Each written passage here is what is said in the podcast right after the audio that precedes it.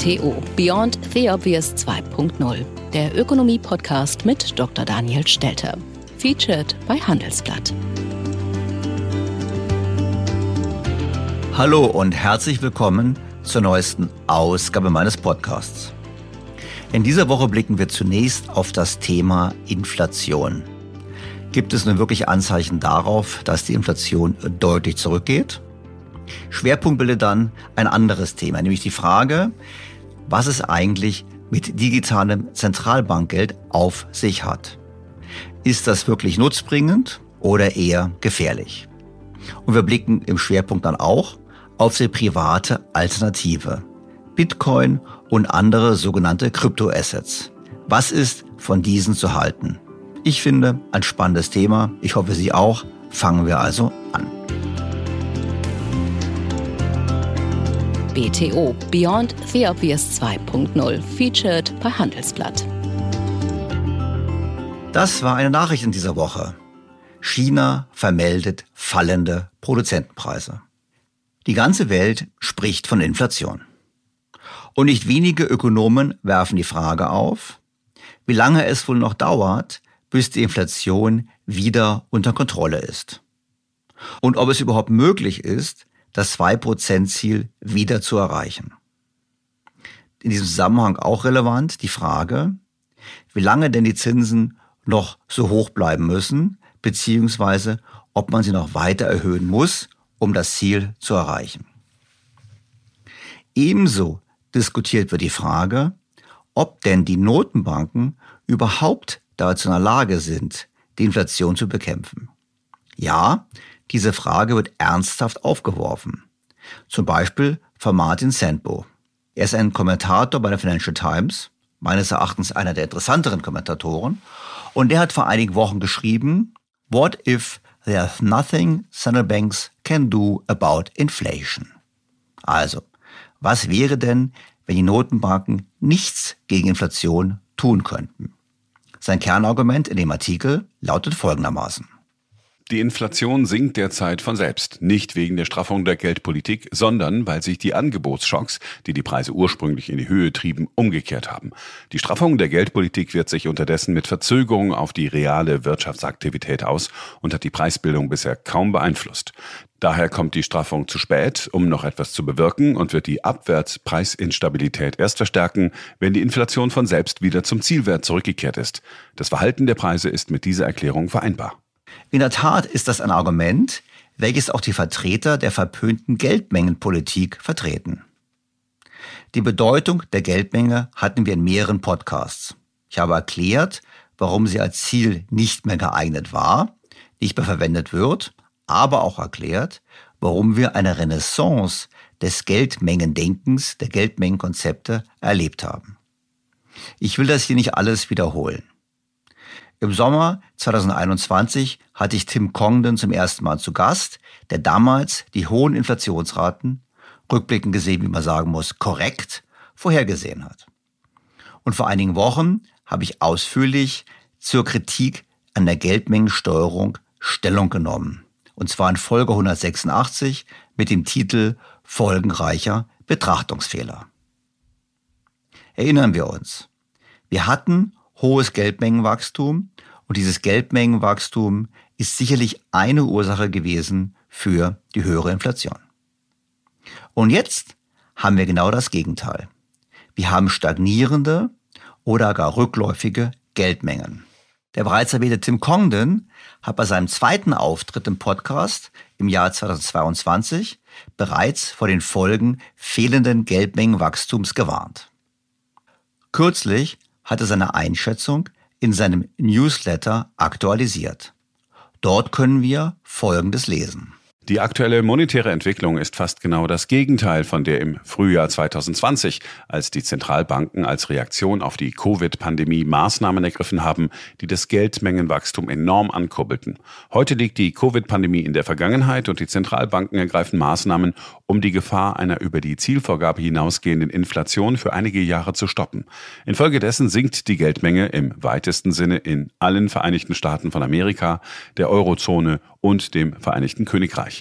Da die Geldkontraktionen vorerst mit einer immer noch recht hohen Inflation zusammenfallen, sinken die realen Geldbestände noch abrupter als die nominalen. Und damit droht eine entsprechend harte Landung. Das glaubt zumindest Tim Congdon. Mein Urteil ist, dass die kommende Rezession schlimm sein könnte und dass es im Jahr 2024 zu starken Rückgängen bei Inflation und Zinssätzen kommen wird. Die Beamten bei den Notenbanken sind in den Jahren 2020 und 2021 in eine inflationäre Richtung gestolpert und heute besteht die Gefahr, dass sie in die entgegengesetzte Richtung stolpern, nämlich in eine deflationäre Übertreibung.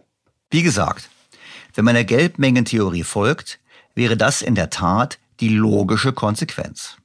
Und in der Tat, am Mittwoch kam die Meldung, dass die Inflation in den USA überraschend deutlich gesunken ist. Die Verbraucherpreise in der weltgrößten Volkswirtschaft stiegen nur noch um drei Prozent im Vergleich zum Vorjahr. So gering war die Rate der Inflation zuletzt vor mehr als zwei Jahren. Volkswirte hatten im Vorfeld mit 3,1 Prozent gerechnet. Die Freude war groß, vor allem an den Finanzmärkten. Schon anfangs der Woche kamen aus China ebenfalls überraschende Nachrichten. China flirting with inflation is definitely the big story, particularly because China is still the factory for the world and it is an exporter of inflation. And China's huge spending power is critical to global financial stability, but the country is now experiencing some evidence of an economic downturn. In May, youth unemployment was almost 21%. That's a record high and exports dropped year on year by 7.5%. Property investment is also down. The Chinese economy is on a downward spiral. Look at the latest numbers. China is on the brink of deflation. Chinese consumers are spending less. Chinese factories are producing less. And China's debt ridden property market, which accounts for something like 30% of all of China's economic activity, is looking at another slowdown. This tells you the uh, deflation story is coming, actually. Die chinesischen Hersteller senkten ihre Preise im Juni wegen der schwachen Nachfrage so stark wie seit siebeneinhalb Jahren nicht mehr. Die Erzeugerpreise fielen um 5,4 Prozent im Vergleich zum Vorjahresmonat, wie das Statistikamt am Montag in Peking mitteilte. Und das wirkt, etwas zeitig verzögert, natürlich immer auch auf die Konsumentenpreise. Und dies nicht nur in China, sondern eben auch weltweit. Denn wir beziehen viele Waren aus China. Auch über einen anderen Weg wirkt sich die Konjunkturabschwächung in China aus. China ist einer der größten Nachfrager weltweit nach Rohstoffen. Sinkt die Nachfrage, dann sinken die Preise auch für uns. Es kann also durchaus sein, dass wir vor einem deutlichen Rückgang der Inflation auch in Europa und vermehrt noch in den USA stehen gepaart mit einer Rezession, die dann erst in ein paar Monaten im Nachhinein festgestellt wird. Das ist übrigens nicht ungewöhnlich. Gerade in den USA kam es in den vergangenen Jahrzehnten schon mehrfach vor, dass die Rezessionen erst mit mehreren Quartalen Verzögerung in den statistischen Zahlen aufgetaucht sind. Zugleich müssen wir aber anerkennen, dass sich die Indikatoren für eine Rezession zurzeit mehren. So ist nach dem Konjunkturindikator des Wirtschaftsforschungsinstituts IMK, welches gewerkschaftsnah ist, die Gefahr einer Rezession im laufenden dritten Quartal stark gestiegen. Das Institut beziffert die Wahrscheinlichkeit für eine Rezession im Zeitraum Juli bis Ende September auf fast 80 Prozent. Damit steht die sogenannte IMK Konjunkturampel eindeutig auf Rot. Eine akute Rezessionsgefahr. Im Juni hatte der entsprechende Wert noch bei knapp 50 Prozent gelegen, also deutlich tiefer. Nun wissen wir natürlich, dass wir gerade in Deutschland sehr große hausgemachte Probleme haben, aufgrund einer, wie ich finde, massiv selbstschädigenden Wirtschaftspolitik. Das zeigt sich dann auch einem Einbruch einzelner Branchen. Ich denke gerade an die Chemieindustrie, wo sich die Negativschlagzahlen geradezu häufen. Damit haben wir folgenden Ausblick. eine Rezession, deutlich sinkende Inflation und damit sogar wieder das Risiko einer Deflation, gegen die dann natürlich politisch gehandelt wird. Denn wir wissen ja, dass die Deflation gerade für hochverschuldete Volkswirtschaften problematisch sein kann. Und deshalb gehe ich fest davon aus, dass sollte dieses Szenario eintreten, die Notenbanken zu noch radikaleren Maßnahmen greifen, also noch mehr Liquidität in die Märkte pumpen. Das ist das Szenario, wie ich es nenne, des letzten Hurras, denn persönlich glaube ich, dass wir uns der Endphase nähern, in der die Notenbanken noch so agieren können. Wie gesagt, es ist ein Szenario, keine Prognose. Ich würde es aber nicht ausschließen angesichts der aktuellen Entwicklungen. Jetzt werden Sie wahrscheinlich fragen, naja, aber die Notenbanken, die können doch eigentlich gar nicht mehr so viel tun. Zum einen haben wir die höheren Inflationsraten zurzeit noch, das heißt, da kann man nichts tun. Und zum anderen haben wir ja gesehen, dass das Instrumentarium der Geldpolitik immer stumpfer geworden ist. Und das führt zu der Frage, ob nicht bereits daran gearbeitet wird, die Geldpolitik in der Zukunft wieder wirksamer zu machen. Ich denke hierbei an die Ausgabe von sogenannten digitalen Zentralbankgeld. Sie hören gerade Daniel Stelters BTO. Na, dann hören Sie doch gleich den nächsten Podcast. Dirke und Huben, der Führungspodcast. Das ist unser Podcast. Ich bin Kai Dirke. Und ich bin Anke Huben. Unser Podcast ist der Podcast aus der Praxis für die Praxis. Denn seit mehr als 25 Jahren beraten wir CEOs und Führungsteams an der Spitze internationaler Top-Unternehmen rund um die Themen Führung und Zusammenarbeit. Alle zwei Wochen sprechen wir über die Führungsfragen unserer Zeit. Und als Start in den Sommer machen wir immer ein Sommerspecial. Im letzten Jahr wurde unsere Folge zu stoisch in den Sommer, die Freiheit der Gelassenheit, zu einem echten Evergreen. Ja, und in diesen Specials beschäftigen wir uns eben mit Fragen guter und gelingender Lebenskunst. Und das ist ja schwer genug für Führungskräfte in diesen Zeiten. Und auch diesmal möchten wir Sie einmal ganz anders inspirieren als sonst. Ja, genau. Die Frage ist diesmal, wie können wir die Sommerpause nutzen, um uns zu stärken und einen neuen Blick auf die Welt und uns selbst zu entwickeln. Unsere aktuelle Folge lautet Mit Zen in den Sommer die Schönheit des Unvollkommenen. In diesem Sommer entführen wir Sie in die inspirierende Welt des Wabi-Sabi. In eine japanische Philosophie und in ein Konzept der Wahrnehmung von Schönheit, das tief im Zen-Buddhismus verankert ist und uns beide schon seit mehr als 20 Jahren prägt. Die Philosophie des Wabi-Sabi lehrt uns, unsere Wahrnehmung zu schärfen und unser Bewusstsein zu klären. Und das ist ja gerade für Führungskräfte in diesen Zeiten von ganz entscheidender Bedeutung. Ja, das ist das Spannende. Denn die Gedanken des Wabi-Sabi gelten für die Wahrnehmung unserer Umgebung genauso wie für den Blick auf uns selbst. Die drei Wahrheiten des Wabi-Sabi finde ich auf uns selbst angewendet, ehrlich gesagt, echt befreiend. Ja. Nichts bleibt, nichts ist abgeschlossen, nichts ist perfekt. Wie befreiend ist das denn? Wie befreiend ist das denn?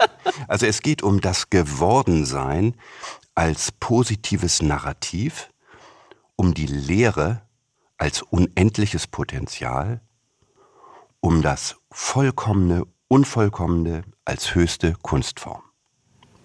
Also wir können lernen, Schönheit überall zu finden.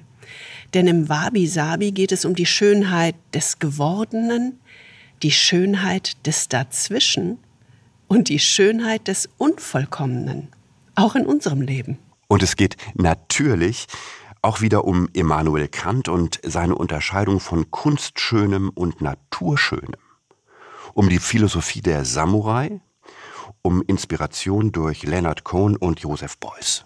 Lassen Sie uns den Sommer nutzen, um anders sehen zu lernen bewusster wahrzunehmen und schöpferisch kreativ auf die Welt und uns selbst zu schauen. Sie finden alle Folgen in Ihrer Podcast-App unter Dirke und Huben, der Führungspodcast. Auf unserer Website dirkehuben.com und in den Shownotes dieser BTO-Folge. Also auf einen großen Sommer, inspiriert durch Dirke und Huben, der Führungspodcast. Wir freuen uns auf Sie. Und bis dahin wünschen wir Ihnen viel Freude am Schönen. Und jetzt geht es weiter mit Daniel Stelter in BTO 2.0.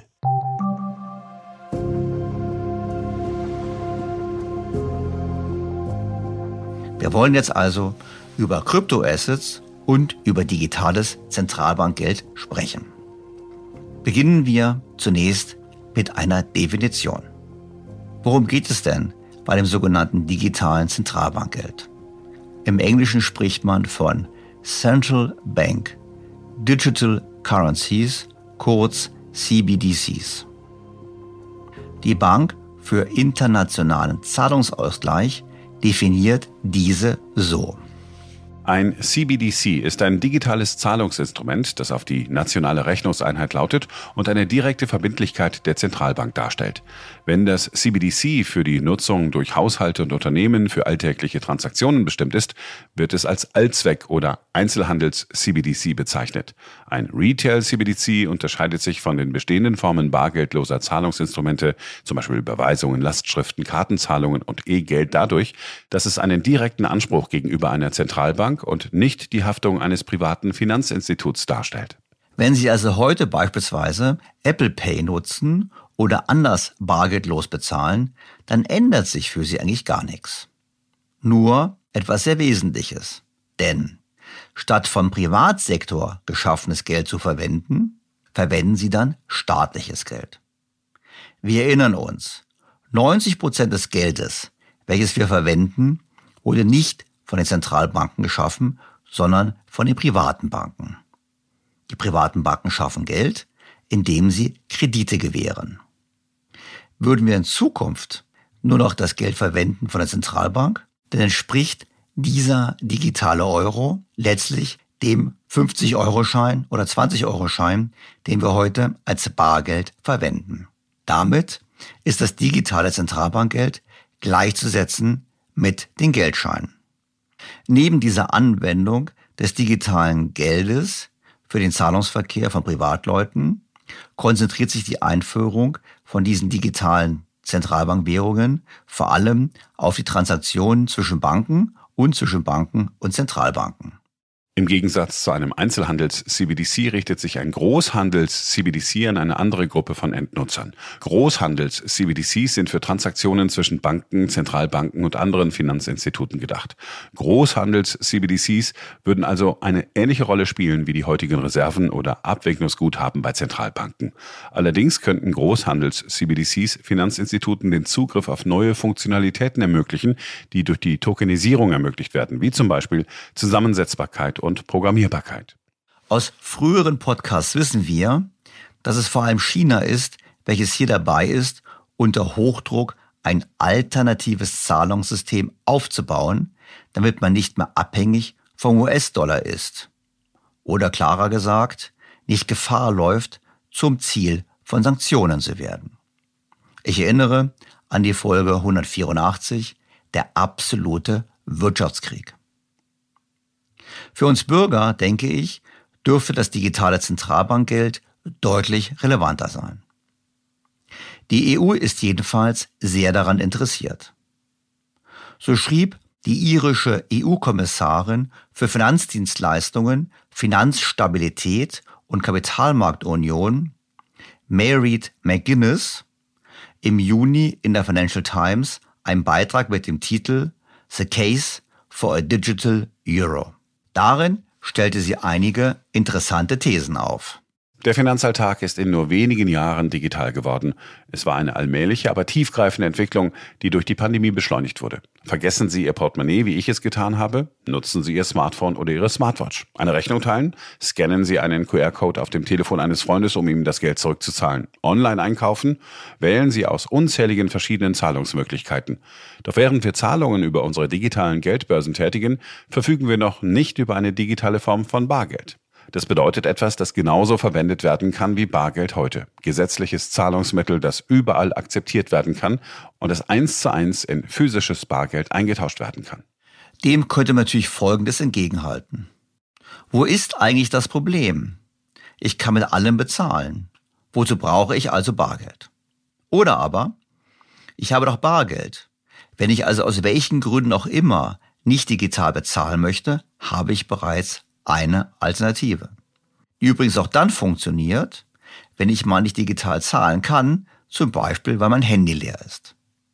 Da würde mir übrigens auch digitales Zentralbankgeld nicht helfen. Die Kommissarin betont in ihrem Artikel sehr deutlich, dass es keineswegs darum ginge, das Bargeld abzuschaffen. Die Europäische Kommission hat zwei wichtige Entscheidungen getroffen. Wir schützen Bargeld als akzeptiertes Zahlungsmittel, aber wir möchten den Menschen auch eine zusätzliche Auswahl bieten. Deshalb werden wir ein Gesetz vorschlagen, das es der EZB ermöglicht, einen digitalen Euro auszugeben. Der digitale Euro wäre eine Ergänzung zum Bargeld, kein Ersatz. Womit sich die Frage nach dem Nutzen zusätzlich stellt. Diesen zu erklären, bemüht sie sich redlich. Wie der physische Euro könnte der digitale Euro überall in der Eurozone verwendet werden. Er hätte eine ähnliche Funktion wie Bargeld. Er würde den Zugang zu einer zuverlässigen und leicht zugänglichen Zahlungsform ermöglichen, allerdings digital. Es würde dadurch sichergestellt, dass der Euro weiterhin eine Schlüsselrolle in unserem Leben spielt. Wow. Soweit ich weiß, bezahle ich auch jetzt schon in Italien mit Euro. Auch wenn ich das mit den vorhandenen Instrumenten mache. Also mit Bargeld oder irgendwelchen Karten. Bei letzteren fallen Gebühren an. Wenn ich also mit digitalen Euro der EZB zahlen könnte, würde ich in diesem Szenario Gebühren sparen.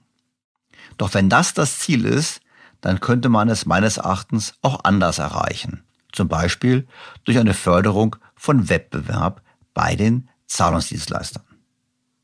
Doch kommen wir zurück zu Mayreed McGuinness. Ein digitaler Euro könnte die finanzielle Inklusion unterstützen. Menschen ohne Bankkonto oder andere gefährdete Gruppen sind stark auf Bargeld angewiesen, was sie einem Risiko aussetzen kann, da Bargeld weniger verwendet wird. Der digitale Euro würde jedem eine digitale Zahlungsmöglichkeit bieten und er könnte sogar ohne Bankkonto genutzt werden. Auch hier gäbe es andere und sicherlich, wie ich finde, auch kostengünstigere Wege, dies zu erreichen. Und in der Tat gibt es in der EU bereits dazu eine gesetzliche Regelung. Auf der Webpage der Bundesanstalt für Finanzdienstleistungsaufsicht, kurz BaFin, ist nämlich Folgendes nachzulesen. Seit Einführung des Zahlungskontengesetzes hat jeder Verbraucher, der sich rechtmäßig in der Europäischen Union aufhält, einen Anspruch auf ein Basiskonto. Das schließt auch Personen ohne festen Wohnsitz und Asylsuchende ein. Personen ohne Aufenthaltstitel, die aber aus rechtlichen oder tatsächlichen Gründen nicht abgeschoben werden können, also Geduldete, haben ebenfalls diesen Anspruch. Also, dafür brauchen wir den digitalen Euro offensichtlich nicht. Schauen wir uns die weiteren Argumente für den digitalen Euro an, wie ihn zumindest die EU-Kommission sieht. Eine digitale Einheitswährung könnte Innovationen unterstützen. Europas derzeitige Zahlungssysteme sind national oder international. Wir haben keine wirklich europäischen Optionen und sind zu sehr auf Unternehmen wie Visa, Mastercard oder PayPal angewiesen. Ein neues Zahlungsmittel in der gesamten Eurozone würde den Verbrauchern auf jeden Fall helfen. Es würde aber auch europäischen Finanzdienstleistern helfen, indem es ihnen ermöglicht, Zahlungslösungen im gesamten Binnenmarkt auszuweiten. Und da die bestehenden Zahlungsoptionen weiterhin verfügbar wären, würde sich die Rolle der Geschäftsbanken nicht ändern.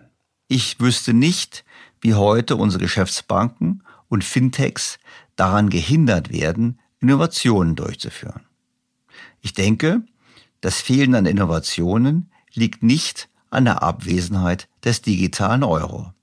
Denn Kreditkartenfirmen, Apple Pay, PayPal, alles dies ist ja auch ohne digitales Geld entstanden.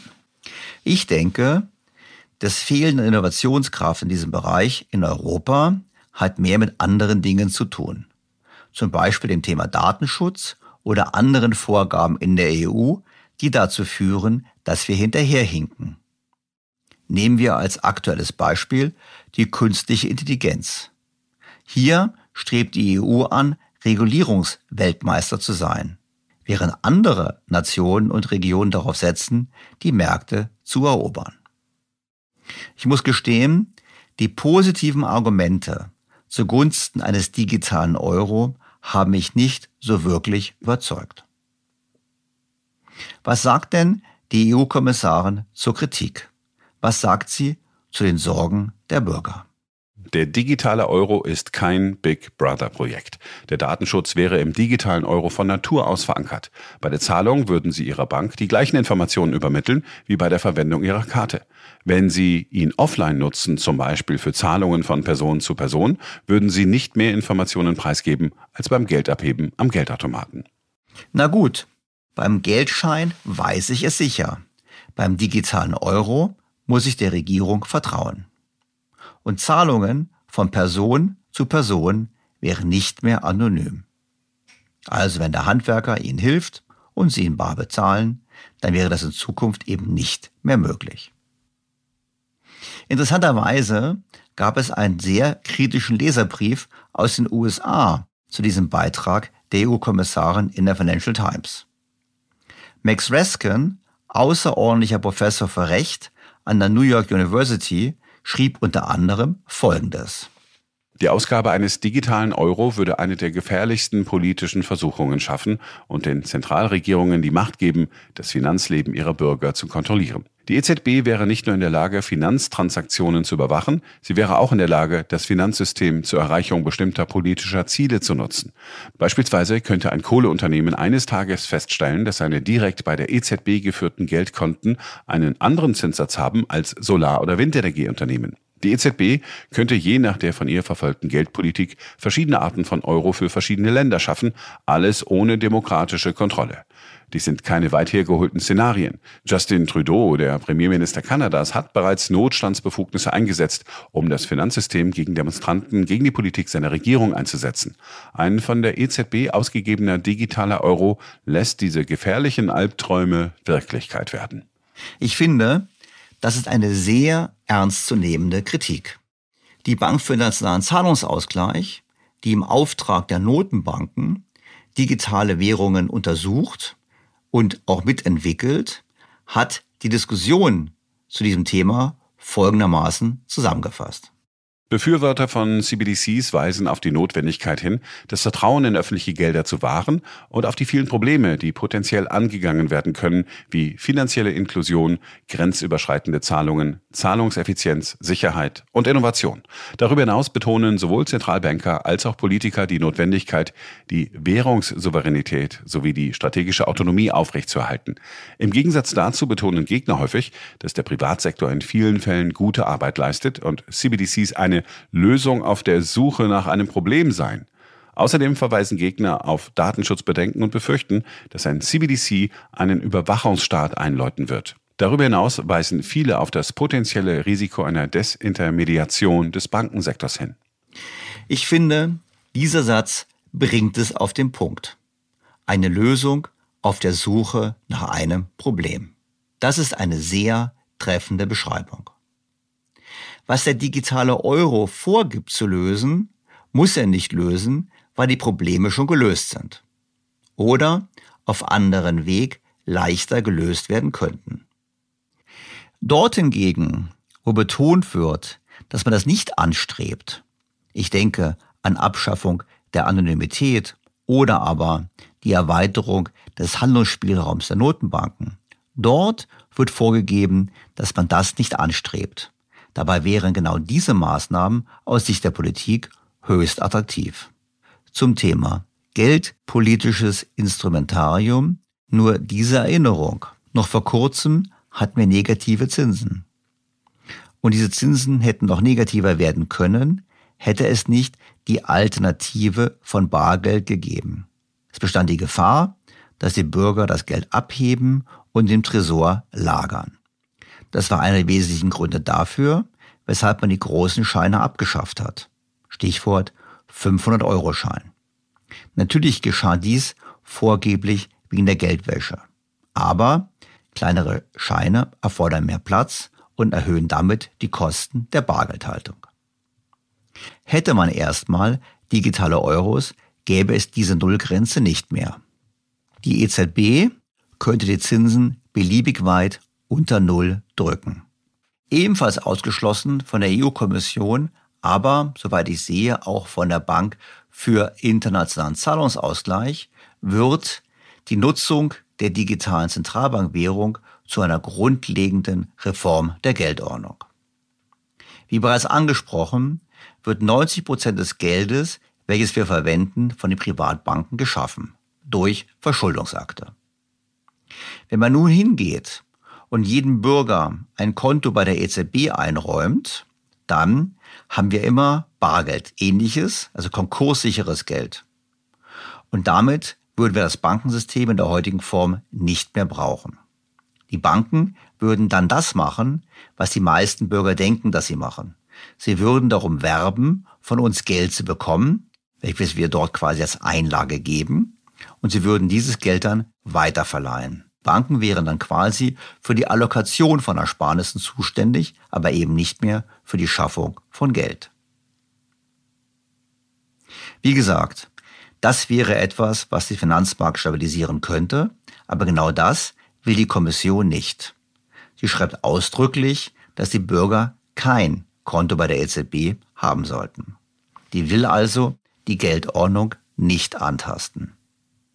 Ich denke aber, es wäre durchaus attraktiv, dennoch darüber nachzudenken.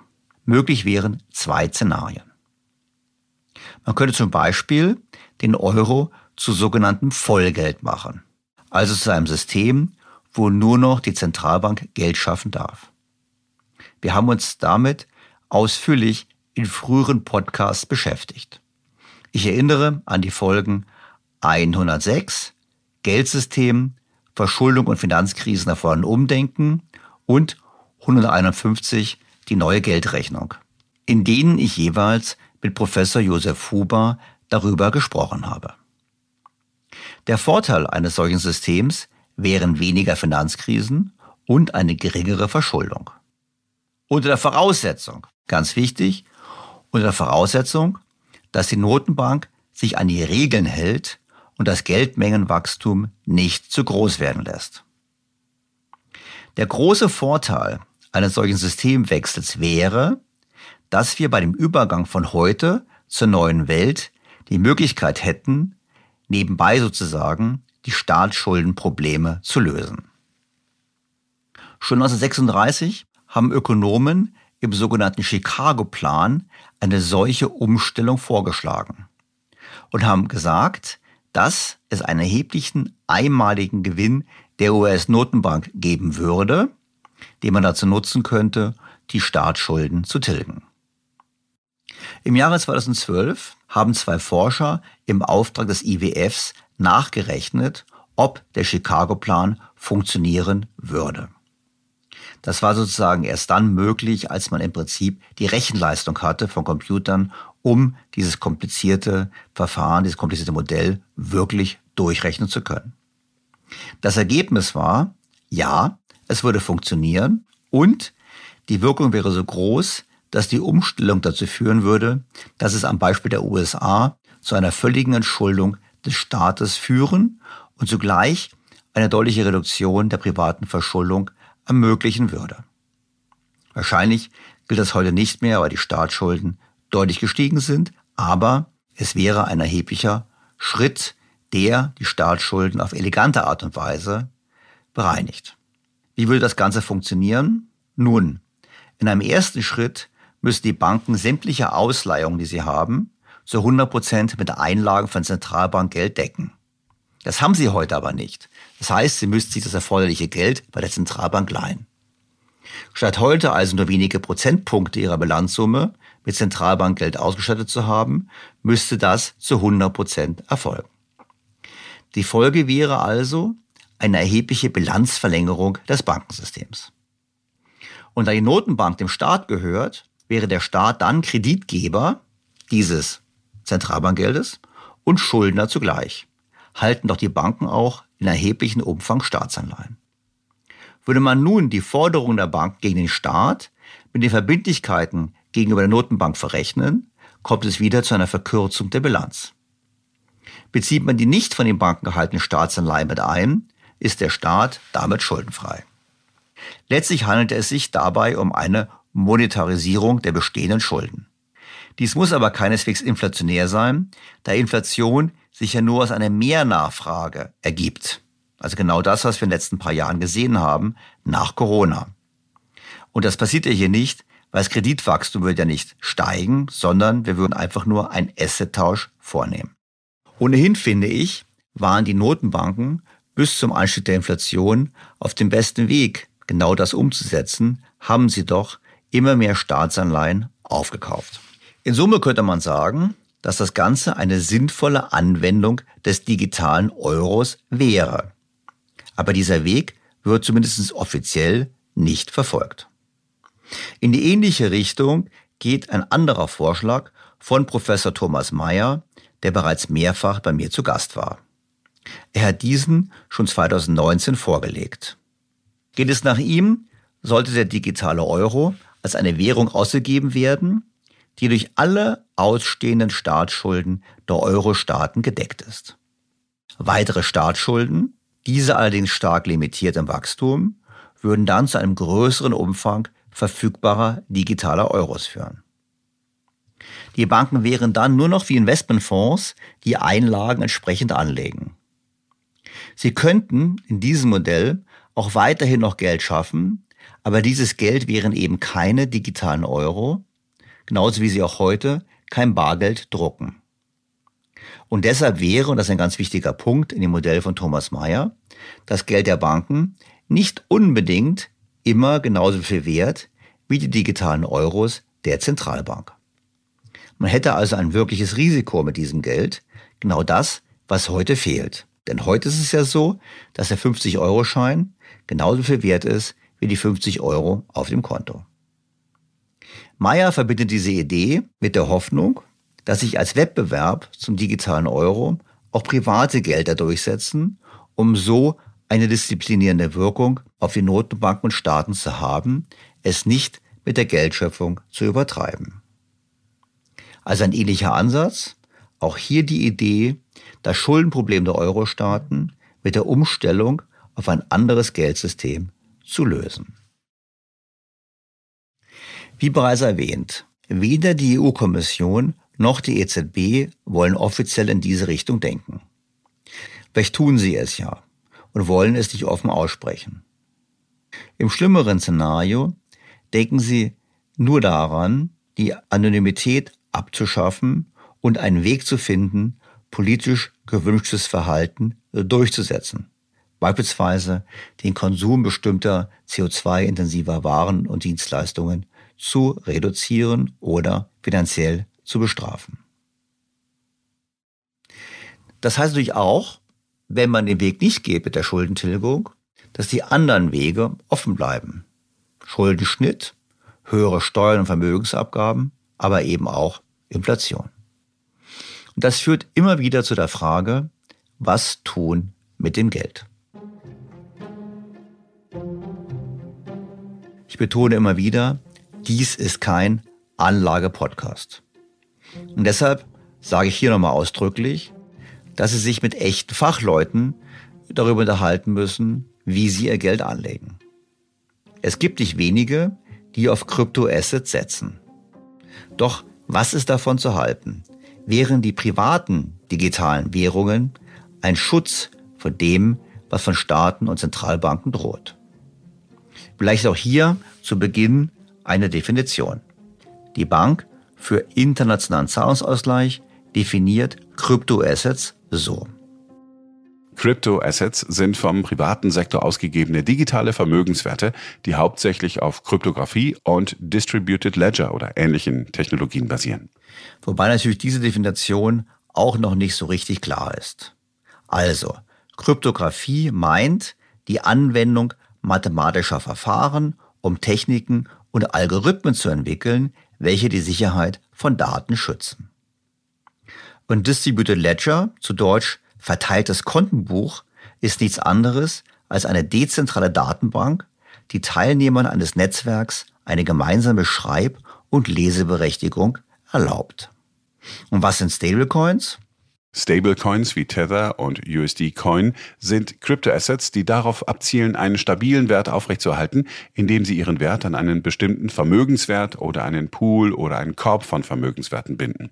Da sie darauf abzielen, einen stabilen Wert aufrechtzuerhalten, können Stablecoins bei ordnungsgemäßer Gestaltung und Regulierung ein höheres Potenzial für die Verwendung für Zahlungen oder zur Wertaufbewahrung haben als andere nicht abgesicherte Kryptoassets. Daher haben sie erhebliche Aufmerksamkeit von Zentralbanken, Regulierungsbehörden und internationalen Standardsetzern auf sich gezogen. Und diese Aufmerksamkeit der Zentralbanken und Regulierer hat dazu beigetragen, dass die Notenbanken weltweit über die Einführung eigener digitaler Währungen nachdenken, wie wir schon besprochen haben. Vergessen wir auch nicht, bei Kryptoassets handelt es sich keineswegs um risikolose Anlagen. Die Bank für internationalen Zahlungsausgleich schrieb dazu Folgendes. Das Jahr 2022 und der Beginn des Jahres 2023 waren von starken Turbulenzen auf dem Kryptomarkt geprägt. In der ersten Maihälfte 2022 wurde das Krypto-Ökosystem durch den Ausfall verschiedener Kryptoassets erschüttert, darunter der von Terra USD, Terras ungedeckter Stablecoin, der damals drittgrößte Stablecoin. Einige Monate später, im November, brach die zentralisierte Kryptobörse FTX zusammen und im März 2023 meldeten Silvergate Bank, Signature Bank und Silicon Valley Bank, die viele Kryptodienstleister bedienten, Insolvenz an. Obwohl diese Entwicklungen keine erkennbaren Auswirkungen auf die traditionellen Finanzmärkte hatten, führten sie zu Ausverkäufen bei mehreren Kryptoassets. Zwischen April 2022 und Ende März 2023 sank die gesamte Kryptomarktkapitalisierung um 46 Prozent auf 1,2 Billionen US-Dollar von ihrem Höchstwert von mehr als 3 Billionen US-Dollar im November 2021. Darüber hinaus haben die Turbulenzen das Wachstum des Stablecoin-Marktes zum Erliegen gebracht und unbesicherte Stablecoins fast vollständig ausgerottet. Es gibt aber nun auch gegenläufige Entwicklungen. So haben große Investmenthäuser wie BlackRock, Fidelity und Invesco kürzlich angekündigt, jeweils Bitcoin-Fonds auflegen zu wollen. Bisher hat die US-Börsenaufsicht dies immer wieder abgelehnt. Aber ich denke, es dürfte nur eine Frage der Zeit sein, bis es zu einer solchen Genehmigung kommt. Und was ist dann davon zu halten? Tja, ich hatte bereits einen Podcast zum Thema Bitcoin und Kryptowährungen mit dem österreichischen Ökonomen und Publizisten Rahim Tagisagedan, Leiter des Wiener Scholariums. In der Folge 106 Krypto als Spitze der Spekulation habe ich intensiv mit ihm über die Kryptowährungen diskutiert. Damals, am 14. November 2021, habe ich angemerkt, dass es sehr gut möglich sein kann, dass die Tatsache, dass ich das Thema im Podcast behandle, dafür spricht, dass wir uns am Höhepunkt der Blase bei Kryptowährungen befinden. Rückblickend gesehen ein geradezu perfektes Timing. Ist doch der Kurs damals kurz darauf bereits um mehr als 50 Prozent gefallen. An dieser Stelle übrigens folgender Hinweis. Im September werde ich bei der Bitcoin-Konferenz in Innsbruck mit Rahim Tagisagedan über das Thema Kryptowährung und Bitcoin erneut diskutieren. Heute dachte ich mir, wir lassen einen anderen Experten zu Wort kommen. Ich spreche mit Professor Philipp Sandner, einem der prominentesten Experten zum Thema Kryptoassets. Professor Dr. Philipp Sandner hat das Frankfurt School Blockchain Center an der Frankfurt School of Finance and Management gegründet. Von 2018 bis 2021 war er einer der Top 30 Ökonomen Deutschlands im Ranking der Frankfurter Allgemeinen Zeitung. Weiterhin gehörte er laut dem Wirtschaftsmagazin Kapital zu den Top 40 unter 40. Er war Mitglied des Fintech-Rates und des Digital Finance Forum des Bundesfinanzministeriums. Weiterhin ist er im Verwaltungsrat von 5T Fintech Fund, 21E6 Capital und Blockchain Founders Group, Unternehmen, die im Bereich Venture-Kapitalfinanzierung für Blockchain-Startups und Investments im Bereich Kryptoassets aktiv sind. Zu seinen Themengebieten gehören die Blockchain-Technologie im Allgemeinen, Kryptoassets wie Bitcoin und Ethereum, Decentralized Finance, der digitale Euro, Tokenisierung von Assets und der Bereich digitale Identität. Bevor ich zu meinem Gespräch mit Professor Sandner komme, noch folgender treuen Hörern wohlbekannter Hinweis. Nach wie vor gibt es ein exklusives Angebot für alle BTO Beyond the Obvious 2.0 Featured bei Handelsblatt Hörer. Testen Sie Handelsblatt Premium für vier Wochen lang für nur einen Euro und bleiben Sie so zur aktuellen Wirtschafts- und Finanzlage informiert. Mehr erfahren Sie wie immer unter handelsblatt.com-mehr Perspektiven und natürlich auch in den Shownotes für diese Ausgabe. Doch nun zu meinem Gespräch mit Professor Philipp Sandner. Sehr geehrter Herr Professor Sandner, ich freue mich ausgesprochen, Sie in meinem Podcast begrüßen zu dürfen. Ich freue mich, dass ich da sein darf und bin sehr gespannt auf die Fragen. das ist gut. Ich bin auch gespannt auf unser Gespräch, weil ich muss dazu sagen, ich habe immer wieder Zuschriften bekommen von, ich sag mal, Bitcoinern oder Anhängern der Cryptocurrencies, die zu mir sagen, Herr Stelter ist heimlich doch für Kryptos oder hier hätte das mal sagen sollen, dass die Kryptos das Richtige sind. Und nach dem Motto, sprechen Sie doch mal endlich mit jemandem, der davon Ahnung hat. Und ich hatte zwar schon mal einen Podcast zum Thema Cryptocurrencies in der Vergangenheit, aber ich dachte mir, wir gehen dem Thema nochmal genauer nach. Und darum am Anfang leicht machen wir ein bisschen Definitionsbestimmung. Ich habe mal gelesen, dass Leute, die in Kryptowährungen investieren, weder was von IT verstehen, noch was von Geld verstehen. Das war natürlich ein kritischer Artikel nach dem Motto, die investieren irgendwas, ohne zu verstehen, was es ist. Damit uns das jetzt nicht passiert, wir wissen, wovon wir sprechen, können Sie es mir ganz kurz mal grundsätzlich erklären.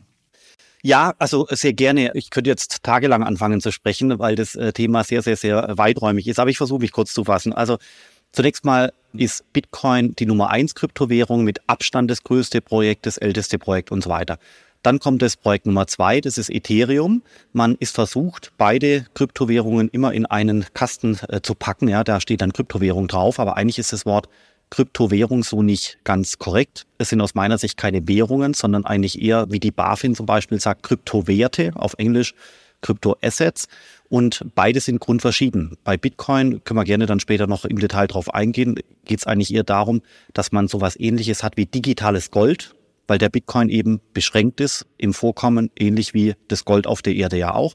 Ethereum als zweite Kryptowährung ist ganz anders gelagert. Das ist sowas wie eine Art Finanzinfrastruktur, die weltweit da ist, weltweit funktioniert und dies auch ermöglicht, dass Unternehmen, Banken, Startups obendrauf andere Assets draufpacken. Ja? Also man muss sich das so vorstellen wie so eine Art App Store auf dem Handy und dann können Sie durch den App Store Apps auf Ihr Handy oben drauf packen. So funktioniert Ethereum auch. Sie haben quasi Ethereum als Basis und obendrauf haben Sie irgendwelche Assets, die Sie draufpacken können, insbesondere eben zum Beispiel den Dollar. Das heißt dann Stablecoin. Und damit können Sie den Dollar auf Ethereum-Basis quer durch die gesamte Welt bewegen, zum Beispiel von hier Deutschland nach Argentinien in zwölf Sekunden. Das ist beeindruckend, das kann keine andere Technologie auf der Erde, also quasi Punkt-zu-Punkt-Transfers auf der Erde. Punkt-zu-Punkt heißt von hier nach Argentinien in irgendein kleines Dörfchen oder Städtchen, Punkt zu Punkt, zwölf Sekunden, 100 Dollar zum Beispiel. Das ist wirklich beeindruckend. Das sind die zwei größten Kryptowährungen, um im Volksmund zu bleiben. Und dann geht es natürlich weiter. Es gibt es die Web3-Domäne, es hat die NFTs gegeben, es gab die DeFi-Tokens, es gibt die Stablecoins, es gibt die CO2-Tokens ganz äh, neu, dann gibt es die digitalen Wertpapiere und so weiter. Also man sieht hier, das ganze Thema fängt an relativ groß zu wachsen mit entsprechenden Unterdomänen. Man verliert auch langsam den Überblick. Und deswegen vielleicht, um es kurz zu machen, ich glaube, man muss die folgenden großen Bereiche unterscheiden. Das eine ist der digitale Euro, der auf Blockchain-Basis sein kann. Das wäre quasi die Stablecoin-Diskussion. Dann gibt es die Smart Contract Plattformen, das ist Ethereum und Co. Dann gibt es den Bitcoin als großes, separates, losgelöstes Megaprojekt. Das gibt die digitalen Wertpapiere und dann noch so eine Art Web3-Domäne, wo Stand heute alles andere mal drin ist. Und die Web3-Domäne wird sich dann noch auswachsen in den nächsten Jahren. Das sind so die vier, fünf großen Domänen, die man typischerweise äh, unterscheiden äh, kann, ohne den Fokus zu verlieren. Ja, jetzt haben Sie mich schon fast verloren, weil Sie haben so viele Dinge erwähnt. Ich weiß gar nicht, wie wir das strukturieren wollen. Also, Sie haben bei verschiedene Technologien erwähnt, Sie haben verschiedene Funktionen erwähnt. Sie haben gesagt Währungen, aber gleichzeitig haben Sie gesagt, eigentlich ist eine ist ein Zahlungssystem, das andere ist eigentlich ein Wertspeicher. Das sind ja verschiedene Funktionen der Währungen.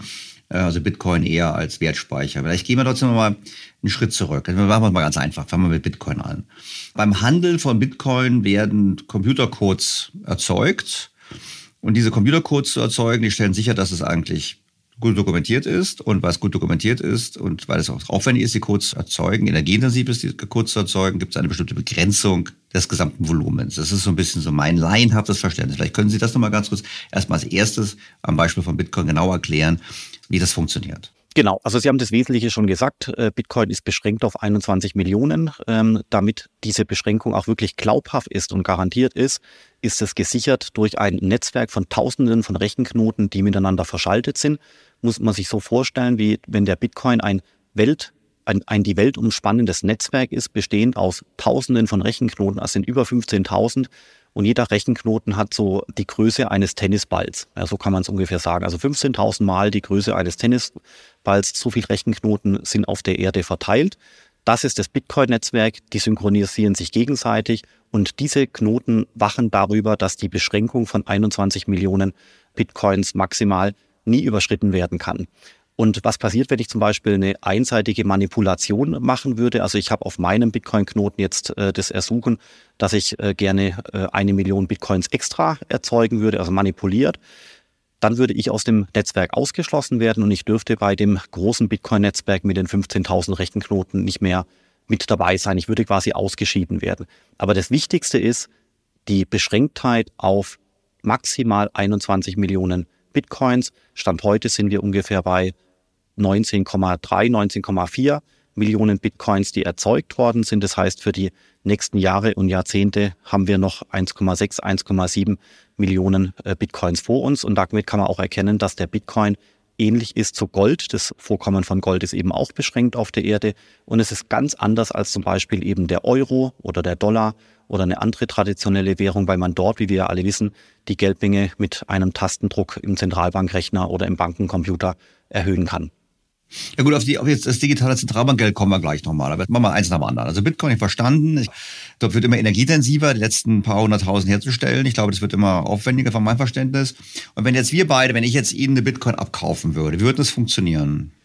Genau, also wir würden uns äh, vertraglich zum Beispiel auf den Preis einigen. Stand heute ist der bei plus minus 28.000 US-Dollar. Wir würden vielleicht einen Vertrag machen und dann würden Sie mir Ihre Adresse zur Verfügung stellen. Das ist quasi eine öffentliche Adresse, das ist quasi von der Analogie her so wie Ihre IBAN Kontonummer, die würden Sie mir sagen, dann würde ich die bei mir eingeben, ich würde dann die Transaktion autorisieren, dazu brauche ich ein sehr, sehr, sehr langes Passwort, das heißt Private Key, damit kann ich über meine Bitcoins verfügen und dann gebe ich dort Ihre Adresse ein, dann geht dieses Transaktionsersuchen, dieser Transaktionswunsch geht in das Bitcoin-Netzwerk, der wird dort geprüft. Und sobald äh, das Netzwerk quasi Kapazität hat, würde das Netzwerk diese Transaktion bearbeiten. Das heißt, bildlich gesprochen wird dann ein Bitcoin in diesem Register umgebucht. Ja, in dem Register steht drin, bei mir sind es zwei Bitcoin, bei Ihnen null. Das ist quasi das Register, wie so eine Art Tabelle, muss man sich vorstellen. Und nach der Transaktion, äh, wenn ich Ihnen einen geschickt habe, ist bei mir der Bestand von 2 auf 1 runter und bei Ihnen von 0 auf 1 äh, nach oben geschossen, in Anführungszeichen. Okay, oder wie eine Art Grundbuch. Exakt, genau. Also deswegen, mhm. wir sind ja damit auch äh, bei der Blockchain-Technologie als Technologiebegriff. Da gibt es irre viele komplexe Erklärungsversuche. Für mich eigentlich die einfachste Erklärweise ist folgende.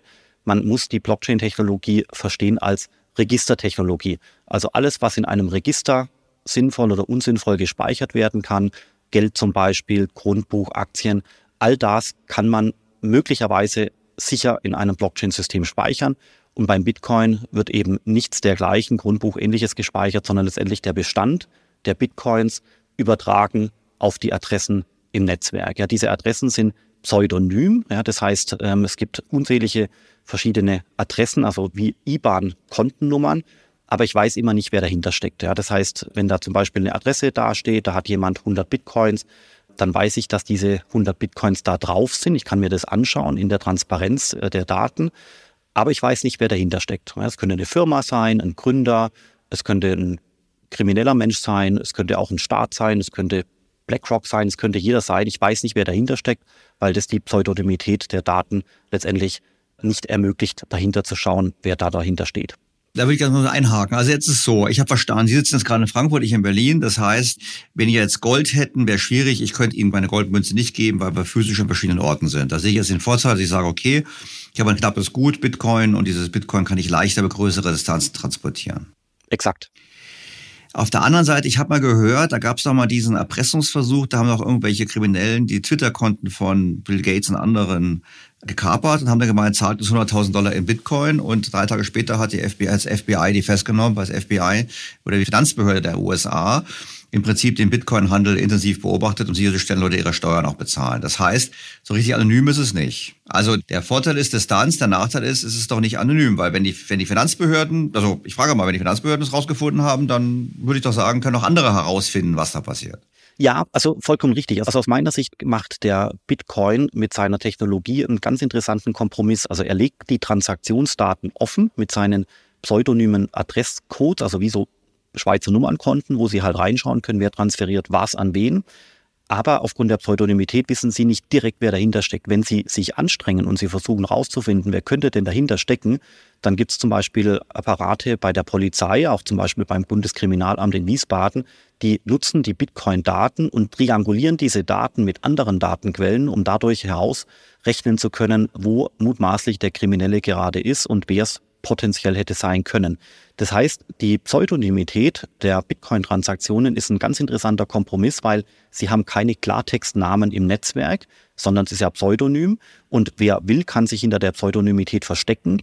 Aber wenn man beginnt, intensiv danach zu recherchieren, zu fahnden, auch vielleicht über Kryptobörsen hinweg an die Daten zu kommen und so weiter, dann kann es möglich sein, den kriminellen Machenschaften auf den Grund zu gehen und letztendlich Leute auch festzusetzen.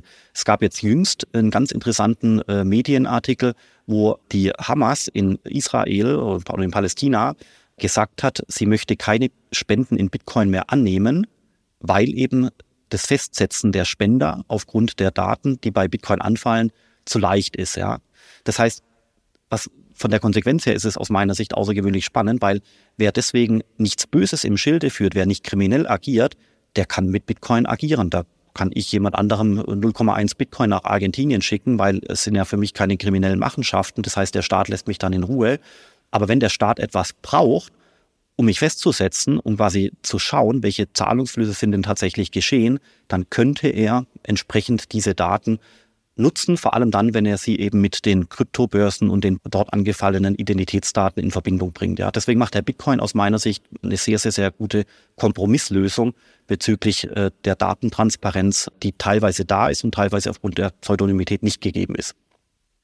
Sie haben jetzt gerade eben den Kurs erwähnt von Bitcoin. Ich bin ja etwas älter. Ich die digitale Revolution ist ja nach mir, nach mir erfolgt, ja. Und ich meine, bei Gold ist es halt so, einer hat mal gesagt, Gold ist halt in einer 6000-jährigen Blase. Ja, weil 6000 Jahre glauben wir schon an Gold. Also früher, es gibt den berühmten Spruch, nicht der, die Toga in Rom kostet eine Unze, heute kostet ein guter Anzug eine Unze. Also irgendwie hat Gold über lange Zeit bewiesen, dass es werthaltig ist. Ich kann es anfallen, ich kann Zweifelsfall, kann ich es einschmelzen und kann da Schmuck draus machen. Das hat auch einen praktischen Nutzen. Das ist ja alles bei Bitcoin nicht der Fall. Ich habe bei Bitcoin etwas, wo ich auch abhängig davon bin, dass es Strom und Internet gibt, weil ohne Strom und Internet ist mein Bitcoin wertlos. Sie sehen, ich tue mich ein bisschen schwer damit zu sagen, ja, es ist Gold gleichzusetzen. Einverstanden.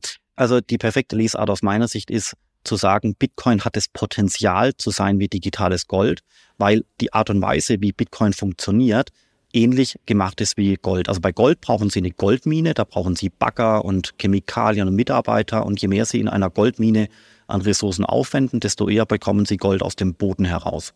Bei Bitcoin ist es ähnlich. Sie haben aber keine Goldmine, sondern eben eine sogenannte Bitcoin-Mine. Da stehen Rechenzentren drin, die brauchen Strom, sie brauchen Prozessoren, sie brauchen Techniker und je mehr Ressourcen sie dieser Art aufwenden, desto eher bekommen sie Bitcoin raus. Das heißt, die Art und Weise, wie Bitcoin oder Gold produziert wird, also die Produktionsfunktion hat gewisse Ähnlichkeiten.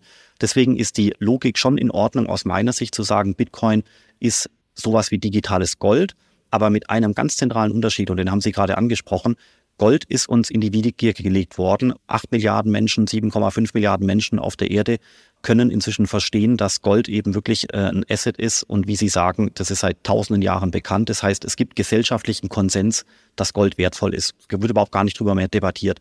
Bei Bitcoin ist es so, dass wir momentan ungefähr 200 Millionen Bitcoin-Besitzer auf der Erde haben. Das ist schon mal was, ja. Und äh, die Leute können hier und da ein bisschen was damit anfangen und die können diese Analogie zum digitalen Gold auch hier und da in Teilen nachvollziehen. Aber die anderen 95 Prozent, die tun sich da noch schwer. Das heißt, Bitcoin ist quasi gesellschaftlich noch nicht so verankert, als dass es einen Konsens gäbe. Was es jetzt eigentlich ist, sondern die Leute tun sich nach wie vor noch äh, sehr schwer, sind teilweise auch sehr skeptisch.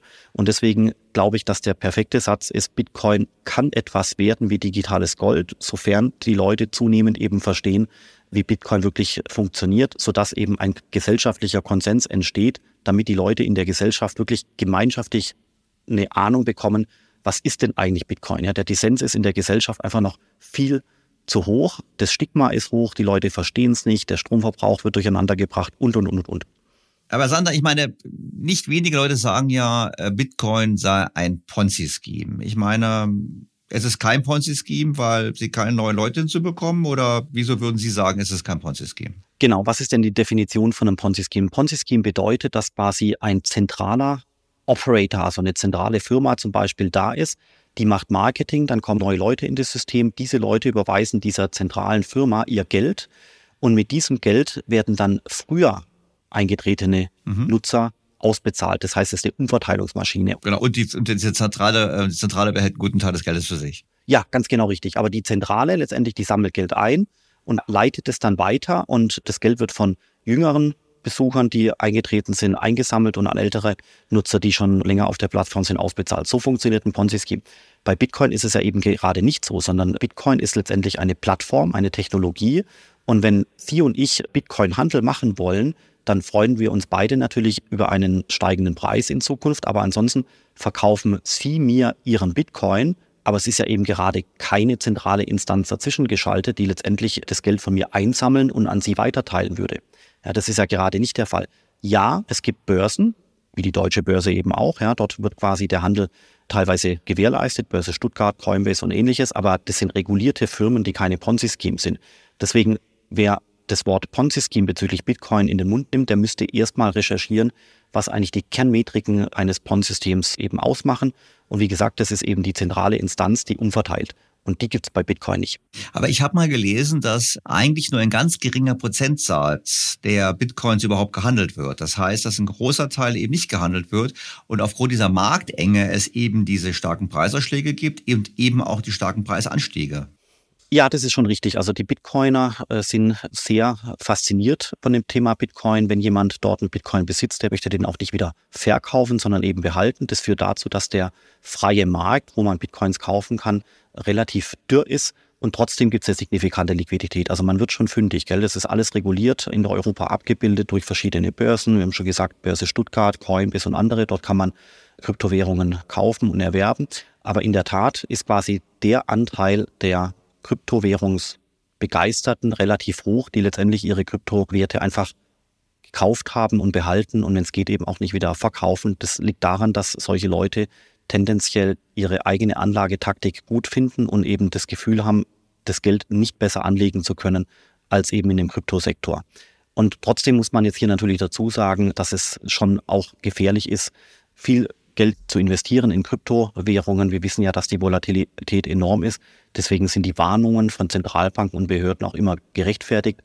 Aber gleichermaßen ist es aus meiner Sicht wirklich enorm wichtig, dass man sich mit dem Thema inhaltlich beschäftigt, weil es wirklich eine Zukunftstechnologie ist, die sich zunehmend weiter verbreitet.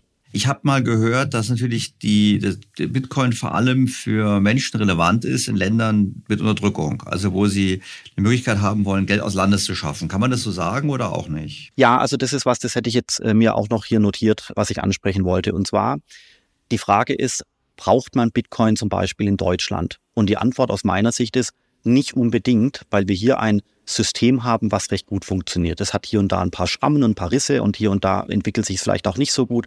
Aber im Großen und Ganzen ist das System momentan noch hier 2023 in Ordnung. Die Banken funktionieren. Wenn ich Geld auf der Sparkasse speichere, ist das Geld morgen auch noch da und nächstes Jahr auch noch. Inflation jetzt mal rausgerechnet. Aber die, die Institutionen funktionieren ganz gut. Und Bitcoin und Ethereum, die ganzen Kryptowährungen, muss man eigentlich als Institution beschreiben. Und dann ist die Frage, was ist die bessere Institution? Die Technologie oder das, was wir in Europa oder in Deutschland aufgebaut haben? Und unsere Institutionen hierzulande sind Stand heute gut. Aber was ist zum Beispiel in anderen Ländern der Fall? Ein tolles Beispiel leider ist momentan der Libanon. Da ist das lokale Bankensystem deutlich beschädigt äh, worden. Die Inflation ist enorm hoch und das Bankensystem funktioniert derart schlecht, dass die Leute am Geldautomat stehen und der Geldautomat gibt ihnen kein Geld mehr, weil einfach das System gerade implodiert.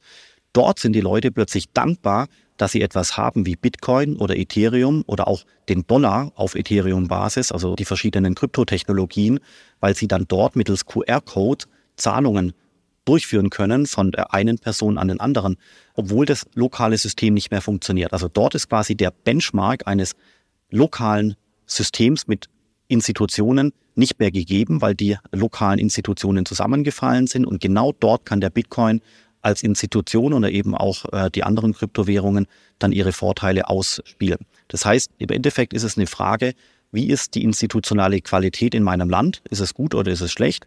Und ist der Bitcoin relativ dazu besser oder schlechter?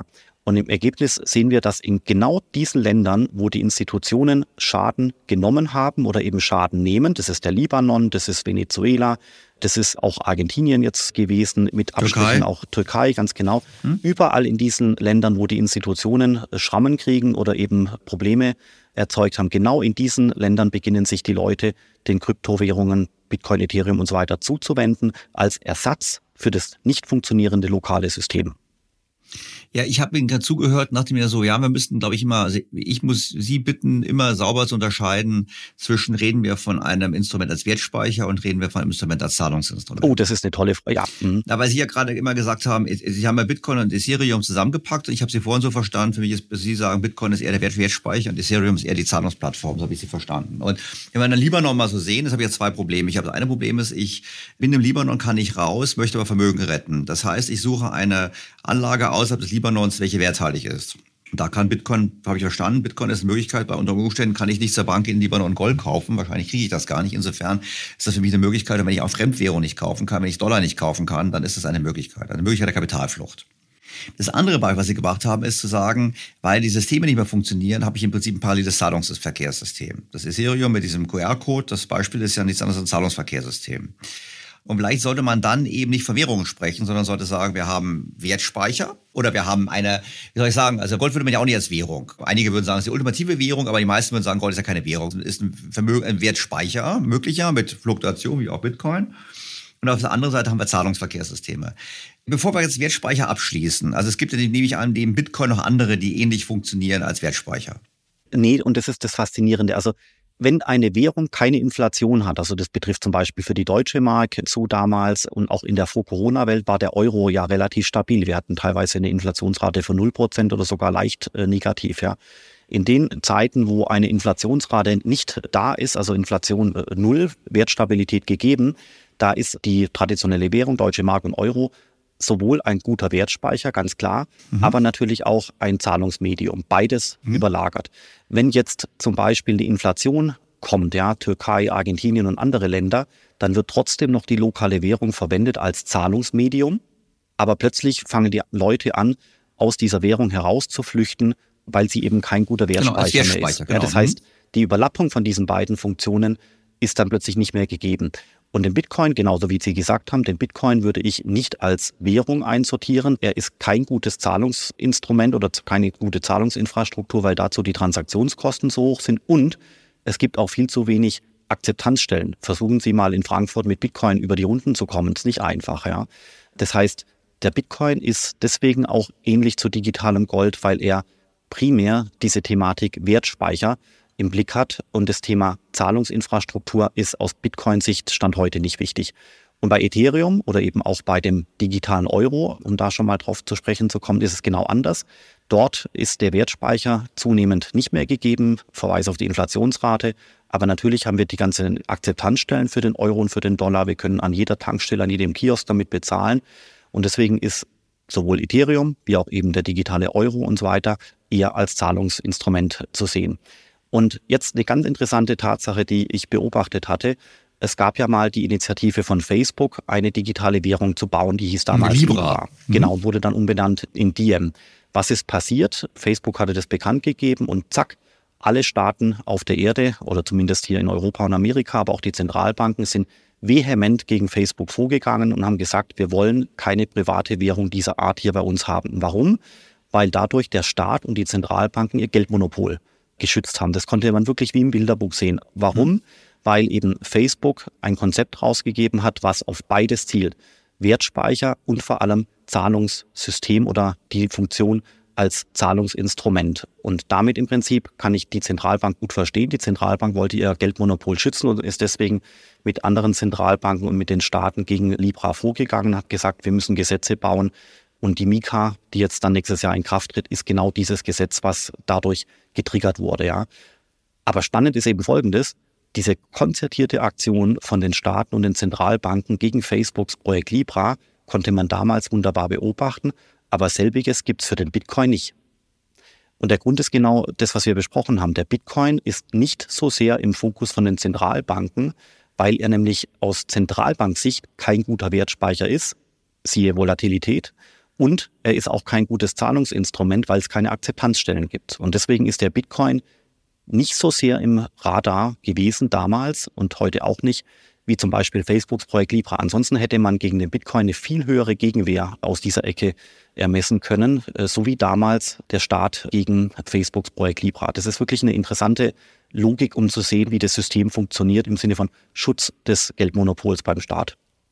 Ja, aber jetzt habe ich ein bisschen Hänger, weil ich meine, zum einen wissen wir ja, dass 90 Prozent des Geldes, welches wir verwenden, von den Banken geschaffen wird. Es wird ja gar nicht vom Staat geschaffen.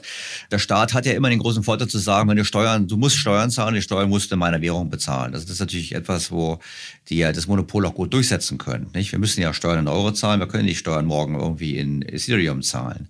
Und so die Zahlungsverkehrsplattform, ich meine, Sie haben das Beispiel gebracht, 100 Dollar von hier nach Argentinien, hm, wie ja diese Plattform in zwölf Sekunden das ist ja eigentlich etwas, was gar nicht auch nicht gegen die Bank, gegen staatliche Geldmonopole geht, sondern es geht ja eigentlich gegen veraltete Bankentechnologie. Ja, absolut. Ja, es gibt ja Banken, die nehmen für Überweisungen in ein anderes Land innerhalb Europas, nehmen ja saftige Gebühren, wo man sich wirklich fragen muss, wofür? Und vor allem brauchen sie noch zwei Tage. Ich meine, das ist ja eigentlich nur eine Geschäftsschneiderei der Banken. Also da muss ich auch sagen, ja gut, es hat ein schnelles Zahlungsverkehrssystem. Uh, what's the point? Die Blockchain-Technologie ist das, was unten drunter ist. Bitcoin haben wir jetzt mal erklärt als potenzielles digitales Gold mit der Beschränkung auf 21 Millionen verfügbare Tokens. Ethereum, genau, dann erklären wir jetzt mal die Blockchain-Technologie. Genau. genau. Ethereum ist quasi, wie gesagt, so eine Art Finanzinfrastruktur weltweit, die überall zum Einsatz kommen kann und Sie können Assets, Währungen, Aktien, Wertpapiere obendrauf montieren. Und damit passiert genau das, was Sie sagen. Hier bahnt sich jetzt nach Jahrzehnten veralteter Technologie die Möglichkeit an, die komplette Finanztechnologie zu revolutionieren und quasi auszuwechseln. Aber das ist natürlich ein Prozess, der Jahre und Jahrzehnte dauert. Und wir haben hier in Deutschland und Europa wirklich tolle Gesetze bekommen von der Bundesregierung, aber auch von der Europäischen Kommission, die sehr pro Blockchain sind im Übrigen. Das tritt alles nächstes Jahr in Kraft. Manche Sachen sind schon in Kraft getreten. Und das führt dazu, dass heute schon in Frankfurt zum Beispiel, also hier Finanzmetropole, die Banken, die Anwälte, die Berater als intensivst das Thema Blockchain ausloten, weil sie dort erkennen, dass die Blockchain in Zukunft die Infrastruktur sein kann, um Aktien, Wertpapiere, Schuldverschreibungen und natürlich auch den Euro als Stablecoin obendrauf zu packen. Ja, das ist wirklich spannend, dass Sie in Frankfurt hier eine gewisse Dynamik äh, erkennen. Und es gibt auch tolle Anekdoten, dass zum Beispiel Banken aus dem Ausland, sowohl Amerika als auch aus UK, beginnen, die deutschen Gesetze ganz genau anzuschauen, weil die gut geraten sind. Und die versuchen in Deutschland Blockchain-Experimente zu machen, weil sie hier einen Rechtsraum vorfinden, in dem jetzt langsam klar ist, was die Banken machen dürfen und was sie nicht machen dürfen. Und interessant ist, von allem, was ich jetzt gerade gesprochen habe, unten drunter ist immer die Kryptowährung in Anführungszeichen Ethereum ja, als Basisinfrastruktur. Und obendrauf werden Aktien, Wertpapiere, Euro, Dollar und so weiter obendrauf montiert. So, und jetzt wollen ja die Europäer und andere auch, dass sie quasi, also digitales Zentralbankgeld bekommen. Ja? Ist denn digitales Zentralbankgeld dasselbe wie Ethereum? Nee, das würde ich so nicht sagen. Also diese ganze Diskussion, die ist bekannt als der digitale Euro. Also unter diesem äh, Wort taucht es quasi in den Medien immer auf. Aus meiner Perspektive ist dieses Wort der digitale Euro, es gibt auch den digitalen Dollar und den digitalen Franken und so weiter.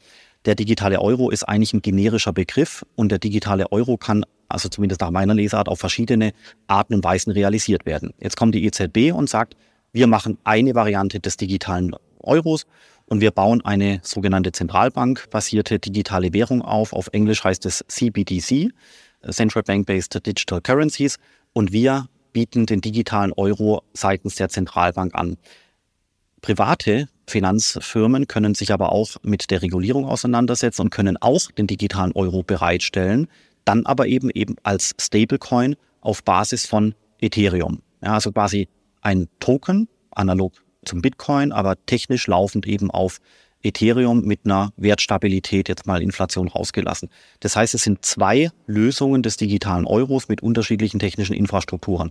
Klingt jetzt verwirrend, haben wir aber heute auch schon. Ja, wir haben ja heute den Euro als Geldschein auf dem IBAN-Konto, auf der Kreditkarte, auf der EC-Karte, auf der damaligen Geldkarte.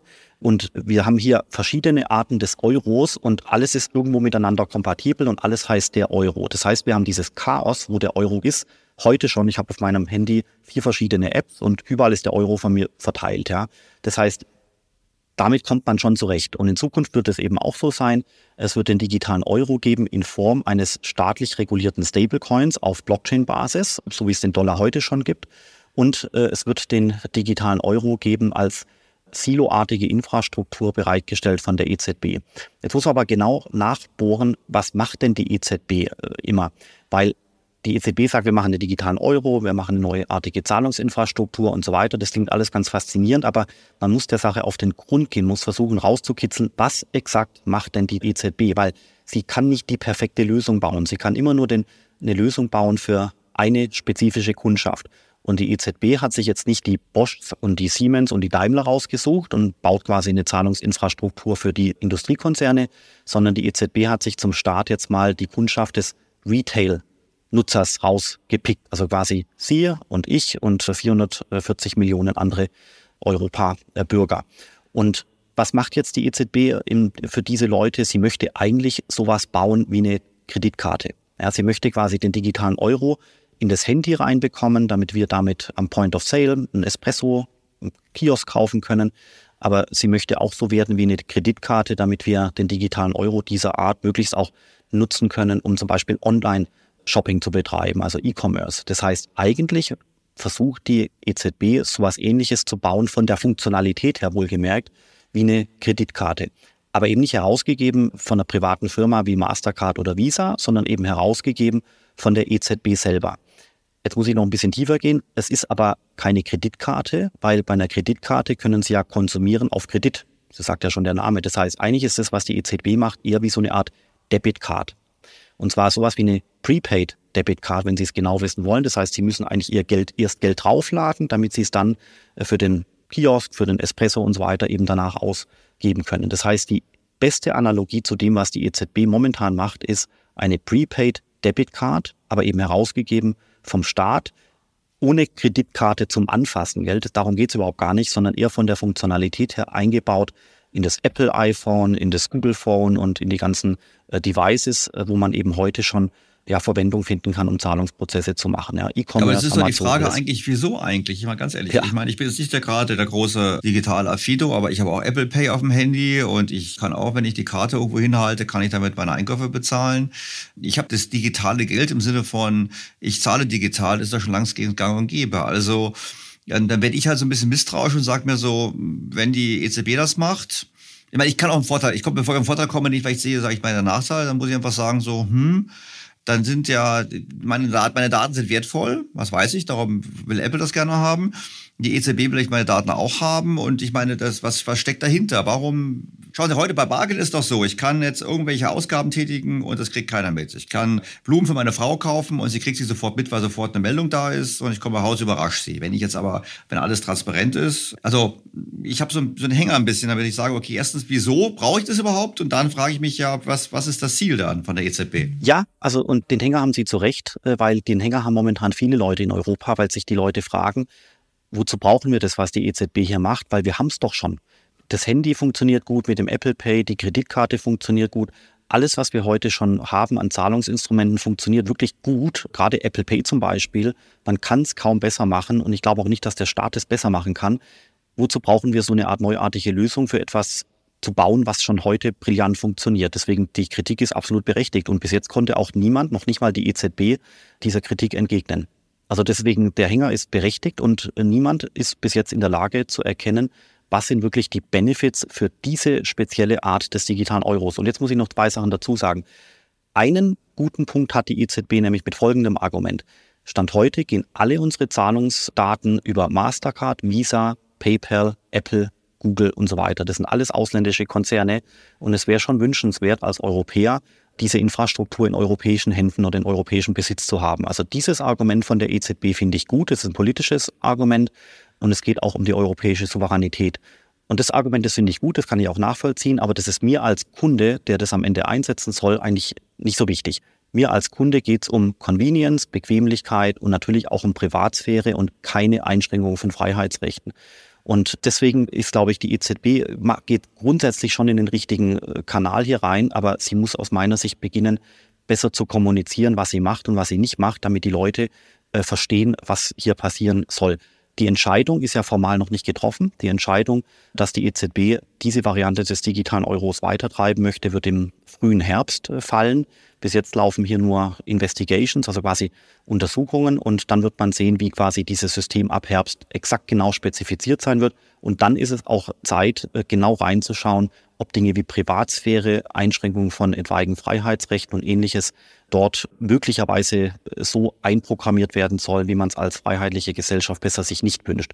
Aber ich glaube, die EZB hat den Gesuch des EU-Bürgers oder des europäischen Bürgers hinsichtlich Privatsphäre und Freiheitsrechte gehört. Aber wie gesagt, man muss abwarten, was dann im Herbst hier ganz genau rauskommt. Aber genauso wie Sie sagen, Herr Stelter, man muss wirklich skeptisch sein und genau hinschauen, was hier gebaut wird, gerade wegen diesen genannten Dingen. Ja, ich habe vor allem, ich habe das so ein bisschen, während Sie geplaudert haben, nachgedacht und habe ja gesagt, na gut, gerade eben haben Sie mir erzählt, Libra wurde im Prinzip torpediert, weil man es als Wettbewerb gesehen hat. So, und jetzt kommt also die EZB um die Ecke und will mit einem Produkt, was wir eigentlich schon haben. Ja, ja, ja. So, und nach dem Motto, wir müssen es in Europa haben. Aber freiwillig, das wissen wir ja. Ich meine, wir reden immer viel von Datenschutz. Trotzdem sind die Leute alle bereit, bei Facebook, WhatsApp, Telegram, whatever, alle Daten zu geben. Also vor dem Hintergrund würde ich doch sagen, Konsequenz zu Ende gedacht heißt das, wenn die EZB es macht, dann muss sie Zwang anwenden. Da muss man den Wettbewerb eigentlich verbieten. Also ich sehe eine Möglichkeit, dass so eine Lösung in den Markt kommen kann, nämlich über die Händler. Ja, die Händler im Internet und die Händler äh, vor Ort. Also da ist auch der Bäcker und die Tankstelle gemeint, weil die momentan schon sehr hohe Kreditkartengebühren an Mastercard, Visa und Co. zahlen müssen. Das heißt, wenn hier eine europäische Infrastruktur mit einem besseren Kostenprofil in den Markt geht, dann kann sie quasi über die Kostenvorteile möglicherweise besser sein als Mastercard und Visa. Aber wenn es so ein großer Markt wäre, hätte man Privater das schon längst gemacht. Ich meine, bietet sich an. Sie haben vollkommen recht. Mich wundert es ja auch immer, äh, dass wir in Europa auf ausschließlich amerikanische Zahlungsdienstleister zurückgreifen müssen. Es gab ja auch verschiedene Initiativen. Es gibt die EP, die European Payment Initiatives, es gab PayDirect und alle möglichen äh, Ideen. Es hat aber alles nicht funktioniert. Am Ende des Tages haben ganz klipp und klar gewonnen Mastercard, Visa und PayPal. Und deswegen unter der Annahme, dass man sowas sich wünscht, in europäischem äh, Besitz zu haben, kann ich das, wie gesagt, verstehen. Aber der Mehrwert ist momentan noch nicht klar erkennbar. Und deswegen bin ich mal selbst ehrlich gesagt gespannt, wie das weitergeht, weil die Leute zunehmend nämlich verstehen, dass der Mehrwert eben beschränkt ist und dass die EZB bis heute noch keine richtig gute Figur darin macht, den Mehrwert auch rüberzubringen. Ja. Und es gäbe natürlich einen Mehrwert, was die Leute, die das Vollgeld äh, bevorzugen, sagen, dass im Prinzip das digitale äh, Geld der EZB, das wäre ja wirklich dann in der Tat Bargeld ähnlich. Richtig. Und damit hätte ich im Prinzip welche eine Forderung direkt gegen die EZB und eben nicht eine Forderung gegen die Sparkasse oder die Bank. Genau. Und deswegen habe ich gesagt, es ist so wie eine Art Prepaid Debit Card. Das ist ja auch Geld, was ich einsetzen kann, aber eben nicht von einer privaten Firma, sondern ohne Counterparty-Risiko. Und das ist in der Tat was, wo man sagen würde, das ist tatsächlich ein Benefit. Wenn die Institutionen und das Bankensystem gut gebaut sind, dann brauche ich das Counterparty-Risiko nicht unbedingt beachten. Aber wir sehen ja jetzt gerade in Amerika, dass es eben dann doch äh, relevant sein kann. Ja, deswegen ist das schon auch nochmal ein gutes Argument für den digitalen Euro. Und in einer Gesamtbetrachtung stellen sich schon sehr viele Fragezeichen. Aber jetzt möchte ich nochmal einen Schritt zurück machen, weil mhm. Wir hatten ja gesagt, die EZB tüftelt an ihrer Version des digitalen Euros. Man kann auf Blockchain-Basis die Stablecoins bauen. Das ist quasi dann der Euro auf Blockchain-Basis. Vielleicht ganz kurz, Stablecoins sind sowas ähnliches wie ein, wie ein Geldmarktfonds. Im Prinzip ist es so, ich halte eine Stablecoin, die mit Dollar hinterlegt ist. Also ich habe einen, einen, digitalen Dollar oder einen digitalen Euro und im Gegensatz hat der Betreiber dieses Stablecoins hat im Prinzip mal so einen Tresor, wo die Dollars drin liegen, ganz banal gesprochen. Faktisch natürlich Staatsanleihen und ähnliches drin und versucht dann, legt im Prinzip mein Geld. Also ich, ich kaufe mit einem Euro so einen digitalen äh, Token und der Verkäufer, der nimmt den Euro und kauft dann mit Staatsanleihen, sage ich jetzt mal, oder anderes und verdient Zinsen und hat quasi auf diese Art und Weise ist das das Geschäftsmodell, weshalb ich sage, es ist eigentlich eher wie ein Geldmarktfonds. Ja, ganz genau. Also die größten Apparate Präparate dieser Art sind äh, heute die Firma Circle aus Amerika und die Firma äh, Tether Tether ist ein bisschen in die Kritik geraten, weil man äh, nicht so ganz genau weiß, ob tatsächlich die vermeintlichen Dollarreserven tatsächlich da sind, die da argumentiert werden. Bei Circle ist, ist es schon bekannt, dass die Reserven da sind oder ist es genauso, wie Sie sagen. Die Firma Circle zum Beispiel, die nimmt 100 Millionen, packt die quasi auf ein Sperrkonto, auf ein Treuhandkonto und verkauft dann exakt 100 Millionen Tokens. Ein Token hat dann den Wert 1 Dollar. Der Preis wird fixiert auf 1,00, also quasi 1 Dollar. Und damit hat man den Stablecoin auf Blockchain-Basis gebracht. Ja, das gibt es jetzt seit einigen Jahren. Und der Marktanteil von dem Dollar in diesem Segment ist bei 95 Prozent. Und der Euro spielt eigentlich keine nennenswerte Rolle. Ja. Nochmal, da muss ich nochmal fragen, jetzt, warum mache ich das denn überhaupt? Weil, wenn ich ein Dollarkonto habe, dann habe ich da liegen die Dollar oben. Ich meine, wozu brauche ich sie so digital? Ist es wieder, um das Verschieben von Geld über Landesgrenzen hinweg zu erleichtern? Ja, also für mich gibt es zwei wesentliche Nutzaspekte äh, hier. Erstens mal kann ich den Dollar in dieser Form, also als Stablecoin, Punkt zu Punkt auf der ganzen Erde transferieren. Innerhalb von mhm. zehn Sekunden ist der Dollar an jedem Ende dieser Welt angelangt. Von hier in ein japanisches Dörfchen, von dem japanischen Dörfchen nach Buenos Aires in Argentinien und dann wieder zurück mhm. nach Madagaskar alles innerhalb von ein, zwei, drei Minuten. Das ist schon mhm. brillant, ja. Mhm. Äh, also Cross-Border-Payments. Und gerade in Ländern, wo eben die lokale Währung schwächelt, sieht man, dass eben diese Art der Stablecoins verwendet werden können. Stichwort Libanon. Man leiht sich quasi eine, eine stabile, in Anführungszeichen, Währung von außen, weil die relativ zur eigenen besser ist. Mhm. Dann gibt es ein paar andere spannende Einsatzmöglichkeiten. Wir wissen ja, dass der Blockchain-Bereich anfängt, sich gut zu entwickeln. Es gibt verschiedene Blockchain-Projekte. Jetzt gibt es zum Beispiel Programmierer aus Afrika, die ploppen da aus einer technischen Universität in, weiß ich nicht, Kenia, anderswo kommen die raus und haben ganz gut IT gelernt. Diese Leute können jetzt an internationalen Arbeitsmärkten helfen, Blockchain-Projekte zu entwickeln, weil wenn die ihre Entwicklungstage abgeleistet haben, dann schicken die die Rechnung und die sagen, bitte schick mir 2000 Dollar auf diese Blockchain-Adresse. Das funktioniert nämlich jetzt. Das heißt, das Berliner Startup kann den Programmierer aus Nigeria, Namibia, irgendwoher plötzlich entlohnen, weil nämlich der Dollar auf Blockchain-Basis grenzüberschreitend transportiert werden kann. Das war bis heute nicht möglich, weil es gibt Länder in Afrika, da gibt es kein PayPal. Ja, das heißt, dort kriege ich das Geld nicht ins Land. Aber mit Geld auf Blockchain-Adressen, also Stablecoins, bin ich in der Lage, auch zum Beispiel Programmierer irgendwo auf der Welt, Südamerika, Afrika und anderswo, zu entlohnen, weil ich plötzlich Geld grenzüberschreitend, ohne gegated mhm. zu sein, in Zahlungsstrukturen transferierbar zu machen. Das ist schon wirklich ein gigantischer Use Case, den kann man aber primär dann wertschätzen, wenn man zu tun hat mit grenzüberschreitenden Prozessen. Mhm. Das ist ein großer Brocken. Und der zweite große Brocken ist quasi folgender. Stand heute ist Geld in einem eigenen IT-System gespeichert. Aktien zum Beispiel sind in einem anderen IT-System gespeichert. Wenn ich jetzt Aktienhandel mache, also ich verkaufe Ihnen eine Daimler-Aktie, dann müssen beide getrennten, siloartigen Systeme miteinander verbunden werden. Mhm. Das macht ein Clearinghouse. Das Clearinghouse guckt, dass quasi Sie und ich uns auf den Preis geeinigt haben. Dann liefere ich meinen Euro ein, ziehe die Aktie und das Clearinghouse guckt, dass der Handel mhm. letztendlich gut abgebildet wird. So funktioniert die heutige Welt. Auf Blockchain-Basis mit Ethereum haben Sie zum Beispiel die Aktie auf Basis von Ethereum und der Euro und der Dollar sind auch auf Ethereum. Alles ist auf Ethereum und damit kann der Handel stattfinden nahtlos ohne Clearinghouse, weil der Handel abgebildet wird durch reine Technik, also durch ein Smart Contract.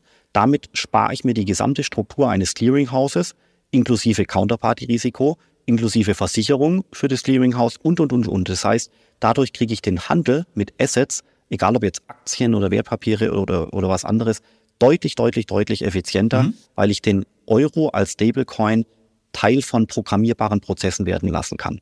Also das kann ich nachvollziehen. Im Prinzip ist es einfach normale äh, digitale Fortentwicklung von Prozessen. Also früher haben wir ja, da gab es ja Bücher, die geführt wurden an der Börse und da standen ja auch Leute an der Börse, die zugewunken und da wurde es alles per Hand aufgeschrieben und da wurde am Abend wurden dann lange Ausgleiche vorgenommen. Oder später in den 80ern, da waren, waren die Bilder von der Börse, wo viele Zettel am Boden lagen und da wurden da mit Ticker und alles drum und dran. Dauerte so ein paar Tage, bis es gesettelt wurde und alles gemacht wurde. Verstanden. Wird jetzt im Prinzip digital ersetzt. Da würde ich wiederum sagen, ja gut, warum hängt man das so hoch? Das ist eine tolle Innovation. Ich tue mich ein bisschen schwer, weil man sagt, ja, Krypto und was weiß ich. Das sage ich, das ist eine ganz tolle Technologie. Super, im Prinzip, wir forschen digitales Grundbuch. Blockchain ist doch eigentlich eine, eine, eine tolle Technologie, aber es ist in dem Sinne nicht etwas, was jetzt das Geldwesen revolutioniert. Was es tun wird, ist, es wird vielen Leuten ihr Geschäft wegnehmen. Mm, ja, also ich, ich kann ja mal versuchen, die Vision aufzuzeichnen, wo das hinführen könnte. Also ja. Sie haben Stand heute hunderte Banken in Deutschland, tausende in Europa, noch viel mehr in Amerika und, und so weiter. Überall Banken. Und wir wissen, haben Sie auch selber jetzt mehrfach gesagt, dass das System hier und da ineffizient wird. Papierbasiert, mit, teilweise mit Faxen oder ähnlichen Strukturen. Grenzüberschreitende Zahlungen brauchen mal ein paar Tage. Wir haben ja an der Hochschule auch Leute aus dem Ausland. Das sind Leute zum Beispiel auch aus China.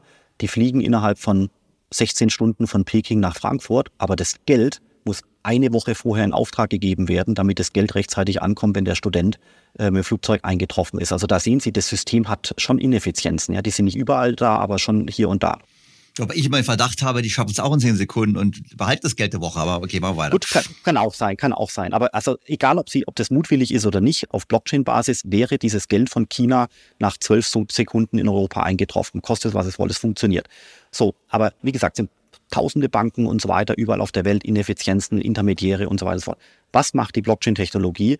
Die versucht letztendlich Effizienzen zu heben und fängt an, viele von diesen Intermediären nicht mehr erforderlich zu machen. Ja, warum? Weil das Speichern von Assets durch die Blockchain geschieht. Das heißt, sie brauchen verschiedene Verwahrer oder andere Intermediäre. Sie brauchen die gar nicht mehr. Sie brauchen ehrlich gesagt aber leider auch die Mitarbeiter dort nicht mehr.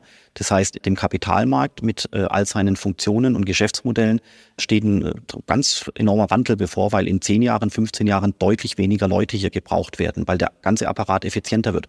Wenn wir jetzt mal in Ethereum denken, wie vorher schon gesagt, Sie haben den Dollar darauf, Sie haben den Euro darauf, dann könnte ich die Funktionen des Kapitalmarkts abbilden durch eine Handvoll Programme. Welche brauche ich denn? Ich brauche einen Programmcode, der den Handel mit Assets organisiert. Ich brauche einen Programmcode, der so eine Art Versicherung abbildet. Ich brauche einen Programmcode, der stabile Assets macht. Und ich brauche noch Dinge wie Derivatives und anderes. Wenn ich das gebaut habe, dann habe ich auf dieser weltweiten Plattform Ethereum alle Funktionen des Kapitalmarkts abgebildet und kann mir viele, viele, viele, viele Intermediäre und so weiter sparen, die ich dann in dieser Form äh, nicht mehr brauche. Ich brauche trotzdem noch Intermediäre, weil ich muss die Identität von Kunden sicherstellen, ich muss deren Personalausweise prüfen, ich muss Beratungsdienstleistungen machen, ich muss den BaFin-Regeln gehorchen und so weiter. Also ich, ich werde trotzdem Banken brauchen, ganz klipp und klar. Aber hier bahnt sich schon an, dass quasi die gesamte Infrastruktur des Kapitalmarkts mit all seiner Technologie, die teilweise Jahrzehnte alt ist, in den nächsten 15 Jahren komplett ausgewechselt wird. Das ist schon wirklich bahnbrechend. Und zwar in einer Form, dass es keine Grenzen mehr gibt, weil dem Ethereum-Netzwerk, dem ist es komplett egal, ob ein Asset äh, nur drei Kilometer oder 20.000 Kilometer transportiert wird. Also der Finanzmarkt, technisch gesehen, ohne irgendwelche Grenzen, ohne Frictions, ohne Borders. Das ist so die Vision, die man haben kann. Und deswegen glaube ich schon, dass gerade die Gesetzgebung hier in Europa momentan förderlich ist. Deswegen glaube ich auch, dass Dinge wie die Stablecoins eine ganz interessante Diskussion äh, sein werden, weil man jetzt erkennt, dass die Unternehmen an allen Ecken und Enden an diesen Lösungen schrauben. Brauchen wir die ganzen Banken noch, die jetzt heute da sind? Ja und nein. Wir brauchen die Banken, die sich mit dem Thema beschäftigen, die die Verwahrung von solchen Tokens anbieten, die schaffen es in die Zukunft. Aber wenn Banken sich nicht mit dem Thema beschäftigen, dann werden die überrumpelt, dann brauchen wir sie nicht mehr.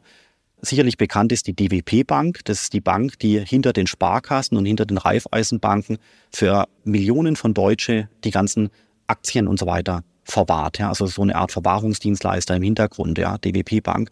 Die haben jetzt zum Beispiel angefangen, Verwahrungslösungen äh, zu bauen um letztendlich auch in der Lage sein zu können, Bitcoin und andere Kryptowährungen für die Kunden zu verwahren. Ja. Solche Projekte führen dazu, dass so eine Bank in Zukunft auch noch gebraucht wird für den Fall, dass sich die Leute Richtung Kryptowährungen oder eben Blockchain-Technologie generell orientieren. Also deswegen, da bahnt sich aus meiner Sicht eine Revolution an und an der Stelle muss ich vielleicht auch nochmal äh, für den Bitcoin eine kleine Lanze brechen. Wir haben ja vorher den Bitcoin eingeordnet als potenzielles digitales Gold. Was sehen wir denn jetzt gerade? Wir sehen in Amerika die Situation, dass diverse Banken Probleme bekommen haben. Manche sind schon nicht mehr da, andere sind, also Hunderte, sind so langsam in ernstzunehmender Schieflage. Wir sehen, dass äh, die Leute Angst bekommen, weil am 1. Juni die Schuldengrenze ausläuft in Amerika, die muss erhöht werden. Wir haben Inflation in verschiedenen Ländern und so weiter. Das sind alles Entwicklungen, die dazu führen, dass sich die Leute für den Bitcoin oder für die Kryptowährungen beginnen zu interessieren. Das heißt, da entsteht Nachfrage weil eben die Leute erkennen, dass Inflation, instabile äh, Finanzinfrastrukturen, auch diese ganze De-Dollarization-Debatte und so weiter dazu führt, dass das System sich in den nächsten Jahren wandeln könnte. Was wird davon profitieren? Gerade beim Thema Inflation, knappe Assets. Knappe Assets sind Gold, Immobilien, hochwertige Aktien und natürlich eben auch der Bitcoin. Wie, wie gesagt, der ist auf 21 Millionen beschränkt. Und das ist das. Aber da würde ich jetzt gerne, jetzt haben wir, Sie haben jetzt leider, weil ich wollte auch gar nicht unbedingt nochmal zum Ethereum was fragen. Jetzt haben wir wieder zurück zum, zum Bitcoin, was nicht, was nicht schlecht ist. Aber da mache ich kurz meine Frage zum Bitcoin. Ich möchte mich dann nochmal zurückkommen auf, auf Ihre Vision der Zukunft. Warum, nehmen wir an, ich folge Ihnen jetzt und sage, okay, Bitcoin ist sowas ähnliches wie digitales Gold. Wir haben ja vorhin Vor- und Nachteile oder Vergleichsunterschiede zu Gold haben wir diskutiert. Warum gibt es nicht ein Bitcoin 2.0? Weil Sie haben gesagt, der ist auf 21 Millionen beschränkt. Ja gut, aber ich glaube, der, der, der Bedarf an sicheren Assets, wenn es ich gehe jetzt mal mit dem mit und sage, okay, ist ein sicheres Asset, ist doch viel größer. Das heißt, warum hat da nicht jemand gesagt, ich schaffe jetzt ein Bitcoin 2.0? Das ist eine ganz tolle Frage und ich habe ehrlich gesagt selber lange drüber nachdenken müssen, mit vielen Leuten sprechen müssen, um das zu verstehen. Es gab den Peter Bofinger, der hatte vor ungefähr zwei Jahren in der Zeit einen Artikel geschrieben, wo er den Bitcoin durchaus würdigt, tolle Technologie und so weiter. Aber er sagt auch, er könnte doch einfach den Bofinger Coin nebendran bauen. Also er copy-pastet das Netzwerk, baut ein zweites Netzwerk dieser Art nebendran. Das heißt dann nicht Bitcoin, sondern Bofinger Coin und er fängt an, diesen Bofinger Coin zu verkaufen. Und dementsprechend war dann seine Logik, dann hätte ich nicht mehr 21 Millionen Bitcoins oder ähnliches, Mhm, sondern 42. 42 Millionen. Und das ist so die Ausgangslage. So. Bei Bitcoin ist es anders. Und zwar, wenn jemand in Bitcoin investiert, das läuft immer, fast immer nach dem gleichen Raster ab. Die Leute sind skeptisch, die Leute wissen nicht so richtig, wie sie es anfangen sollen und dann sind die Leute sehr mutig und fangen mal an, über die Börse Stuttgart oder über Coinbase mal 500 Euro zu investieren. Und dann sind die Leute ganz gespannt, ob das Geld am nächsten Tag noch da ist oder ob es eine Woche später noch da ist. Und dann fangen die Leute an, sich mit dem Thema Skin in the Game, sich damit zu beschäftigen. Die lesen Bücher, schauen Podcasts, äh, Videos und so weiter und kommen dann zum Ergebnis, so wow, das ist eine spannende Technologie, die ist zukunftsfähig, jetzt mache ich mal 5000 Euro ein Jahr später. Dann wird wieder geschaut, okay, ist das Geld noch da oder ist es verschwunden? Was ist denn eigentlich passiert? Und was, was ich hier gerade als äh, Anekdote berichte, ist eigentlich der Prozess, wie Vertrauen gegenüber einer Technik entsteht. Es dauert Jahre, bis die Leute ein Vertrauen haben, dass sie zum Beispiel mal 10.000, 20.000 oder 30.000 Euro in den Bitcoin investieren würden, weil sie könnten es ja auch in Gold oder in Immobilien investieren. Das heißt, da entsteht über die Jahre hinweg Vertrauen. Wenn jetzt jemand anderes sagt, er kreiert den Bitcoin 2.0 im jetzigen Augenblick 2023, dann glaubt dieser Person zunächst mal niemand. Ja, das heißt, dieses neue Projekt. Ja gut, wenn es Herr Bofinger ist, aber wenn es jetzt, keine Ahnung, wer Deutsche Bank jetzt sagen würde, Deutsche Bank Wealth Management, wir bringen jetzt den Deutschen Bank Digital, was, äh, Bitcoin, Deutsche Bank. Ja, aber dann ist es aber kein Bitcoin mehr, weil der Bitcoin ist dezentral. Dezentralität bedeutet bei dem Bitcoin, es gibt quasi kein Machtzentrum. Sie haben ein Netzwerk und es gibt keinen CEO, keine Marketingabteilung, es gibt niemanden, der den Bitcoin promoten würde. Und in dem Fall, wo Sie sagen, einverstanden, wenn der Herr Bofinger oder die Deutsche Bank ein Bitcoin 2.0 auf den Markt gibt, dann könnten Sie dieses zeitbasierte Vertrauen und das Entstehen von Vertrauen über die Jahre hinweg, das könnten Sie quasi beschleunigen, aber nur dann, wenn Sie eine Marketingkampagne fahren und wenn Sie vorne die Deutsche Bank und den Bofinger und alle möglichen Leute benennen, um letztendlich ein Wohlgefühl beim Kunde zu erzeugen. Aber damit sind sie nicht mehr dezentral, damit haben sie ein Machtzentrum geschaffen und dieses Machtzentrum ist auch kompromittierbar, weil dieses Marketingbudget wieder auf Null gefahren werden kann und dann ist es weg. Und deswegen die Kombination von Dezentralität bei dem Bitcoin, es gibt kein Machtzentrum, kein Management, keinen CEO, keine Webseite, keine Marketingabteilung, gar nichts. Diese, diese Dezentralität kombiniert mit dem langsamen Vertrauen, was einzelne Leute oder im Aggregat dann natürlich viele Leute Vertrauen in die Technologie stecken, dauert Jahre, bis das Vertrauen aufgebaut wird. Das Vertrauen ist bei einzelnen Personen inzwischen so hoch, dass die Leute 100 Millionen oder 200 Millionen in den Bitcoin stecken. Das heißt, dort ist das Vertrauen schon so lange herangewachsen, dass die Leute beginnen, mehr Geld zu investieren. Und alle Leute müssen durch diesen Prozess dieses Vertrauensbildens durch über Jahre hinweg und diesen Vertrauensaufbau über Jahre hinweg, den können sie nicht replizieren, weil wenn sie einer neuen Bofinger Coin oder Deutsche Bank Coin oder sowas wiederum die Zeit geben, Vertrauen aufzubauen, bis zu dem Zeitpunkt ist der Bitcoin auch schon wieder fünf Jahre älter geworden. Und deswegen glaube ich, dass die Storage of Value Thematik, das ist etwas für knappe Assets, da ist Gold drin und Silber drin und so weiter. Da ist aber primär der Bitcoin drin und sonst ist es ein Feld, was im Blockchain-Bereich keinen großen Wettbewerb erfahren kann. So, jetzt, ich will auf das andere mal zurückkommen, auf die Blockchain-Technologie. Aber jetzt muss ich noch mal eine Frage zum Bitcoin dazu stellen. Also, als, ich bin ein bisschen älter als Sie, Herr Professor Sandner, und ich habe mal eine Doktorarbeit geschrieben und damals gab es noch Floppy-Disks. Also das war so eine kleine Schallplatte, eine Papier Papiertüte, die man reingesteckt hat. Und da war meine Dok Doktorarbeit Ich kenne das auch gespeichert. 5,4 Zoll, gell? Ich habe keine Ahnung. Auf jeden Fall, die Sache ist nur die, ich habe die vielleicht. Vielleicht liegen die noch irgendwo rum im Keller mit dem Ausdruck der Doktorarbeit.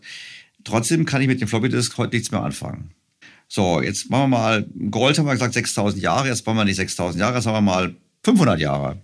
In meinen 500 Jahren, da lacht man über die Technologie, die wir gerade hier verwenden, miteinander zu sprechen. Die, da frage ich mich so ein bisschen, Gold wird es da noch geben, also, weil außer die Welt geht unter, aber dann kann ich Gold noch anfassen, aber dann, wenn die vielleicht sagen, na, da ist was Wertvolles, Knappes drauf, aber die Computer, um das auszulesen, die bauen wir schon seit 300 Jahren nicht mehr, die kann man im Museum besichtigen. Richtig. Und das ist eine tolle Frage. Und zwar, ähm, was ist hier passiert bei der Floppy Disk, aber 3,5 Zoll und, und 5 Viertel Zoll? Es gab Updates und diese Updates, die haben quasi dazu geführt, dass ein Computer besser wurde. Inzwischen haben wir dann USB-Sticks und irgendwann gar keine USB-Sticks mehr. Die Technik ist immer wieder besser geworden. Ja. Bitcoin ist hier ganz anders gebaut, weil Bitcoin ganz schwach updatefähig ist. Das heißt, bei Bitcoin ist es nur ganz schwer möglich, Updates einzuspielen. Das heißt auf gut Deutsch, der Bitcoin von gestern oder von letztem Jahr ist quasi der gleiche Bitcoin wie nächstes Jahr und in fünf Jahren und in zehn Jahren, weil ich das IT-System nur ganz, ganz, ganz langsam updaten kann. Es gibt immer mal wieder Update-Eingriffe, aber die sind, also wenn Sie das Bitcoin-Netzwerk updaten wollen, äh, neue Funktionalität einbauen, das müssen Sie vier bis fünf Jahre lang brauchen. Das ist was ganz anderes als ein Handy, wo teilweise drei Updates pro Woche eingespielt werden können. Ja, das heißt, durch Updates verändert IT ihren Charakter. Das Handy erzeugt ein Update alle zwei, drei Wochen. Dadurch haben sie eine höhere Funktionalität, aber sie verlieren auch Funktionalität. Dadurch verändert sich das, das Handy im Charakter. Vor, vor zehn Jahren hatten wir das Smartphone zum Telefonieren benutzt. Inzwischen nutzen wir es zum Streaming von Netflix-Serien. Die IT verändert ihren Charakter aufgrund der Updates. Wenn Sie jetzt aber ein Netzwerk wie den Bitcoin nehmen, wo Sie die Update-Fähigkeit beschränken, äh, aufgrund des Mechanismus, das komme ich gleich dazu, dann bleibt die IT so, wie sie ist, weil sie nicht updatefähig ist. Oder die Updates brauchen sehr lange und müssen eben wirklich wohl durchdacht werden, damit Rückwärtskompatibilität gegeben ist. Das ist die Updatefähigkeit. Und deswegen gibt es auch viele Leute, äh, die sagen, man kann Bitcoin nicht richtig updaten. Ein Update braucht vier bis fünf Jahre und deswegen ist es alles Schrott. Ich sehe es genau anders. Die mangelnde Updatefähigkeit ist ein Feature, kein Bug bei dem Bitcoin. Warum? Weil dadurch der Bitcoin im Kern seinen Charakter über Jahre und Jahrzehnte erhalten kann. Also das heißt beim Klartext, in Zukunft muss die Technologie in der Lage sein, das da auszulesen. Also wir müssen im Prinzip, müssten wir in ein paar hundert Jahren ähnliche Computer noch laufen haben wie heute. Also eigentlich, ich, ich überlege mir so ein bisschen, denke ich mir so, naja, vielleicht gibt es dann keine, keine Ersatzteile mehr. Nee. So, ähm. Die Frage, die ist wirklich ganz toll, weil Sie gehen der Sache auf den Grund. Die Bitcoin-Blockchain ist seit 14 Jahren, seit Anbeginn von der Bitcoin immer dieselbe. Aber die Rechner haben sich inzwischen quasi ausgewechselt. Sie können davon ausgehen, dass von damals kein einziger Rechner mehr am Netz ist. Die wurden alle ausgewechselt und je mehr Rechenpower und so weiter entsteht, je mehr neue Technologie im Rechenbereich gebaut wird, desto eher werden neue Rechner angeschlossen, die älteren Rechner werden rausgeschmissen. Das heißt, sie haben so einen Rollover-Effekt. Aber die Bitcoin-Blockchain quasi pflanzt sich fort immer wieder auf die neueren Rechner auch wenn sie die Betriebsbasis, also die Installed Base im Hintergrund mehrfach komplett ausgewechselt haben. Das ist die Brillanz von Bitcoin. Bitcoin ist, was das geht, äh, was das Thema angeht, ist es zeitstabil. Und deswegen glaube ich, dass Bitcoin letztendlich so eine Art Unikum ist in dieser Domäne des digitalen Storage of Values. Es wird keinen zweiten Bitcoin geben. Es gab ja schon Versuche, gell? Bitcoin SV, Bitcoin Gold und Bitcoin X und Bitcoin Y. Es gab es ja alles schon. Hat alles nicht funktioniert. Genau aufgrund dieser Logik, ja. Und wenn Sie aber die Smart Contract Plattformen anschauen, Ethereum, dann ist dort die Logik ganz anders. Sie haben nicht nur eine Smart Contract Plattform wie Ethereum, sondern sie haben über 70. Das heißt, Ethereum ist anders als Bitcoin im Wettbewerb mit anderen Lösungen, die heißen Cosmos, Polkadot, Binance Smart Chain und so weiter. Und wenn Ethereum keine Innovationen hervorbringt, dann beginnt Ethereum Marktanteile im Sinne von Anzahl Transaktionen zu verlieren gegenüber anderen. Das heißt, der Mechanismus, wie Ethereum in, im Sinne der Smart Contract Lösungen arbeitet, ist eigentlich wie eine traditionelle Industrie, ja, wie die Automobilindustrie. Wer nicht innovativ ist, der kommt unter die Räder, der gibt Marktanteile ab und wenn ich mich anstrenge, dann bleibe ich vorne. So funktioniert Ethereum. Und deswegen ist die Update-Fähigkeit bei Ethereum gegeben und weil Ethereum updatefähig ist, ist Ethereum immer einen Schritt weiter gekommen und ist deswegen nach wie vor die größte Smart Contract Plattform dieser Art. Das heißt, es sind quasi Wettbewerbsmechanismen wie der Automobilindustrie zum Beispiel, aber beim Bitcoin im Sinne der Domäne von Storage of Value Tokens ist es ganz anders. Da ist es aus meiner Sicht ein Winner takes it all Game und die Wettbewerbslogik funktioniert nicht aufgrund des Vertrauens, was es braucht, und zwar Jahre, um letztendlich die Leute dazu bewegen, Geld in den Bitcoin oder in das Netzwerk zu investieren. Das ist meine letzte Frage ist nochmal, jetzt, das habe ich jetzt Bitcoin verstanden. Jetzt gehen wir noch auf die Ethereum zurück. Sie haben ja gesagt, im Prinzip, wir haben jetzt, wir bringen alles auf die Blockchain. Das ist für mich die Frage halt, wie steht es mit Sicherheit? Ich meine, wenn wir keinen Strom mehr haben oder wenn wir kein Internet mehr haben, dann sind alle Daten weg. Ja. Also heute ist ja so, heute habe ich einen Depotauszug von meiner Bank, da steht drauf, Herr Stelter hat fünf Nestle-Aktien. Und ich gehe davon aus, den habe ich und ich gehe davon aus, den, den hat die Bank auch nochmal irgendwo. Hoffe ich mal. Nur wenn wir so völlig digital sind, ich meine, es gibt ja, was ich da, alle möglichen Albtraum-Szenarien. James Bond hat es ja schon vor, vor Jahrzehnten gab es ja schon die Idee, mit elektromagnetischen Schlägen quasi das ganze IT-System der Welt zu zerstören. Das kann man sagen, gut, James Bond. Aber im Prinzip ist das System dahingehend auch robust. Also sagen wir mal so, wenn Sie alle Rechner auf der Erde äh, ausschalten oder der Strom fehlt, dann können die natürlich nicht weiterarbeiten, ganz klar. Aber ich würde mal behaupten, dass es die Wahrscheinlichkeit, dass das eintritt, ist relativ gering. Sie haben, die Welt ist riesengroß, Sie haben Japan und wir haben über Argentinien gesprochen und so weiter. Irgendwo auf der Welt wird Strom da sein und das Internet ist quasi auch so konstruiert, dass Sie es nicht einfach so ausschalten können, sondern das ist redundant gebaut. Das heißt, Bitcoin wird sich immer in der Lage sein zu synchronisieren. Nicht Bitcoin, ich rede vor allem erstmal für Israel. Israel ist genau das Gleiche. Sie haben in ihrer Zukunftswelt, in der Zukunftswelt, wo die ganz alle Banken digital vernetzt sind, wo es die Clearinghäuser nicht mehr gibt und so weiter, da brauche ich noch irgendwo den Backup, den ultimativen, damit nicht ich, wenn wir Strom, wenn ich Strom muss, bin kein Internet, dass im Prinzip meine ganzen Eigentumsansprüche eigentlich gelöscht sind. Ja, genau. Also gut, dann eben Ethereum. Das ist aber technisch gesehen das Gleiche. Also Sie, Sie haben eben die Blockchain gespeichert auf einem Ethereum-Rechner. Das könnte bei Ihnen im Büro stehen oder eben bei einer Bank im Keller und dort sind die Daten drauf und diese Datenbank ist eins zu eins synchronisiert mit Tausenden von anderen Rechnern auf der Erde, die quasi exakt genau den gleichen Datenbestand bei sich haben und die Technik garantiert, dass alle Datenbestände identisch sind. Und wenn jetzt eben bei Ihnen im Bankenkeller der Strom ausgeht, dann könnten Sie in den Nachbarkeller gehen oder ins Nachbarland oder auf den Nachbarkontinent. Aber irgendwo finden Sie noch eine Kopie von einem laufenden Blockchain-System, wo Sie Ihren persönlichen Kontoauszug rauslassen können. So ist die Technologie gebaut und wir haben es ja auch schon gesehen. China war ja relativ kritisch gegenüber Kryptoassets und hat äh, dementsprechend das Thema auch gut begonnen zu verbieten.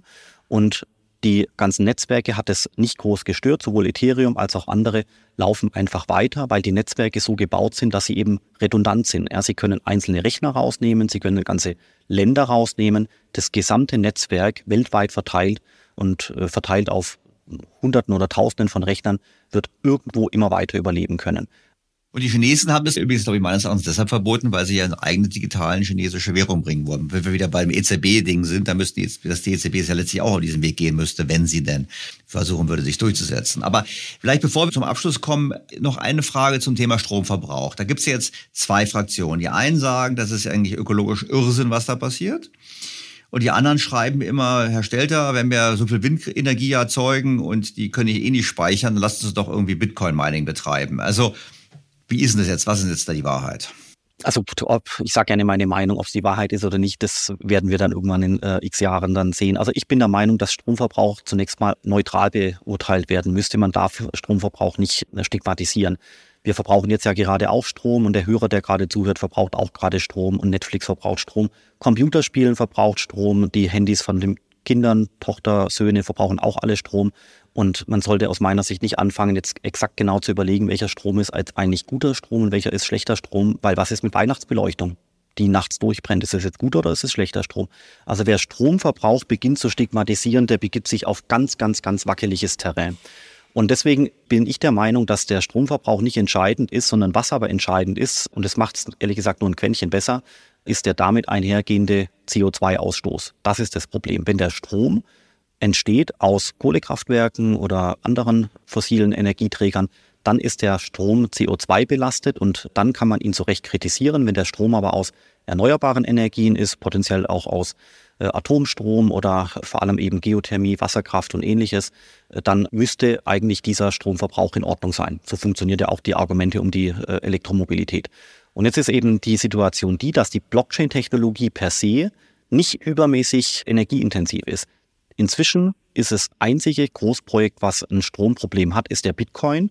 Ethereum war heute vor einem Jahr noch relativ stromintensiv, hat sich dann durch ein Update verändert und deswegen ist der Stromverbrauch bei Ethereum runtergegangen. Das heißt, die Blockchain-Technologie als solche hat eigentlich kein Stromproblem mehr. Das Problem hat nur der Bitcoin.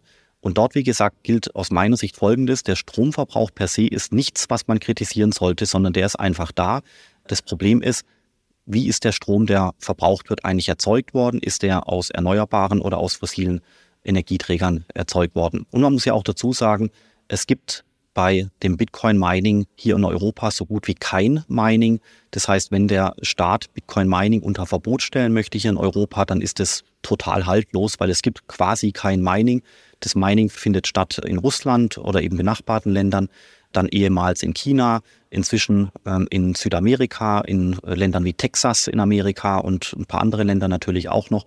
Aber Europa ist kein relevantes Land, wo viel Strom aufgewendet wird zum Mining von Bitcoin. Ja, deswegen muss man wirklich immer die gesamte äh, Story hier betrachten.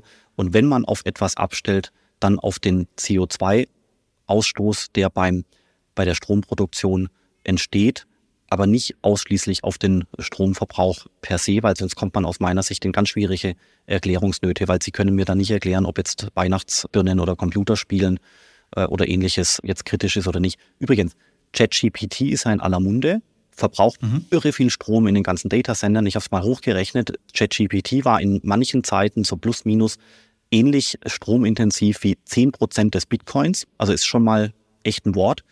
Aber beschwert sich darüber jemand? Also ich höre keine Beschwerden. Ja. Das heißt, der Bitcoin ist halt sehr transparent, was den Stromverbrauch betrifft. Deswegen entlädt sich da auch die gesamte Kritik. Auch das Unverständnis im Übrigen.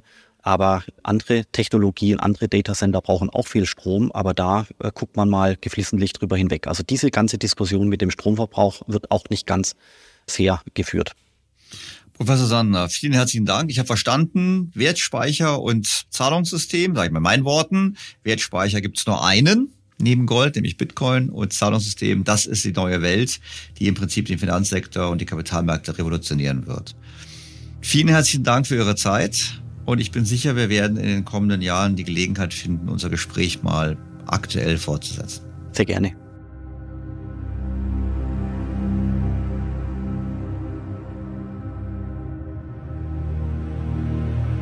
Krypto ist also nicht Bitcoin, das haben wir heute erneut gelernt.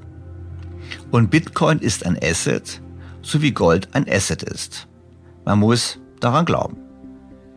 Die Tatsache, dass es Fonds geben wird, wie gesagt, davon gehe ich aus, spricht dafür, dass der Markt sich stabilisiert, was nicht bedeutet, dass es keine Einbrüche geben wird. Ich habe schon erwähnt, seit dem Ende 2021 haben sich die Kurse halbiert. Und dennoch hat man gesehen, allein schon die Ankündigung von BlackRock, es erneut zu versuchen mit einem Fonds, hat dazu geführt, dass die Kurse gestiegen sind. Und damit, glaube ich, dass sich Bitcoin zumindestens wie auch die Technologie dauerhaft etablieren werden. Wie gesagt, das ist keine Anlageempfehlung.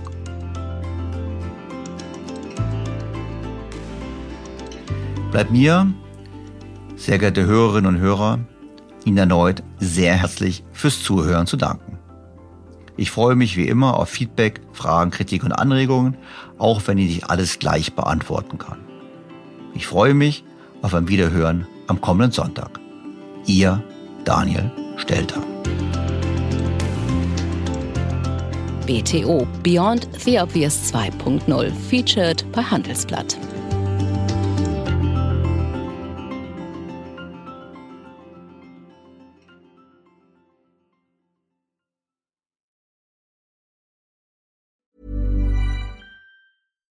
BTO Beyond the Obvious mit Daniel Stelter beginnt sofort.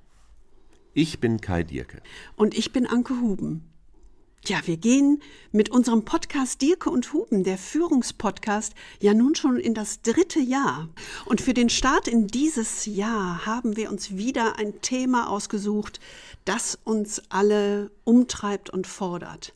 Wir haben es genannt Krisenjahr 2024 eine Frage der Haltung. Ja, und wenn man auf 2023 zurückguckt, muss man ja sagen, es war wirklich ein sehr forderndes Jahr für alle. Und mal ehrlich, wenn wir jetzt auf 2024 gucken, das wird uns wohl eher mit noch mehr Unsicherheiten konfrontieren. Die englische Wirtschaftszeitschrift Economist nennt das so schön Perma-Vocation, also ein Zustand permanenten VUCAs. Das ruft geradezu nach einer Haltung der trotzigen Dennoch-Zuversicht des ja. Camuschen Sisyphos. Allerdings. Und deshalb wollen wir Sie zu Beginn dieses Jahres mit einem etwas anderen Blick auf Ihr Selbst inspirieren. Es geht um die Kultur der Performance und die Kultur des Charakters, um ein neues Modell der Lebensphasen und uns als raffiniertes Tier. Ja. Ha, es geht um Adam 1 und um Adam 2. Was das ist? Na, hören Sie doch mal rein. Sie finden alle Folgen unseres Podcasts in Ihrer Podcast-App unter Dirke und Huben, der Führungspodcast.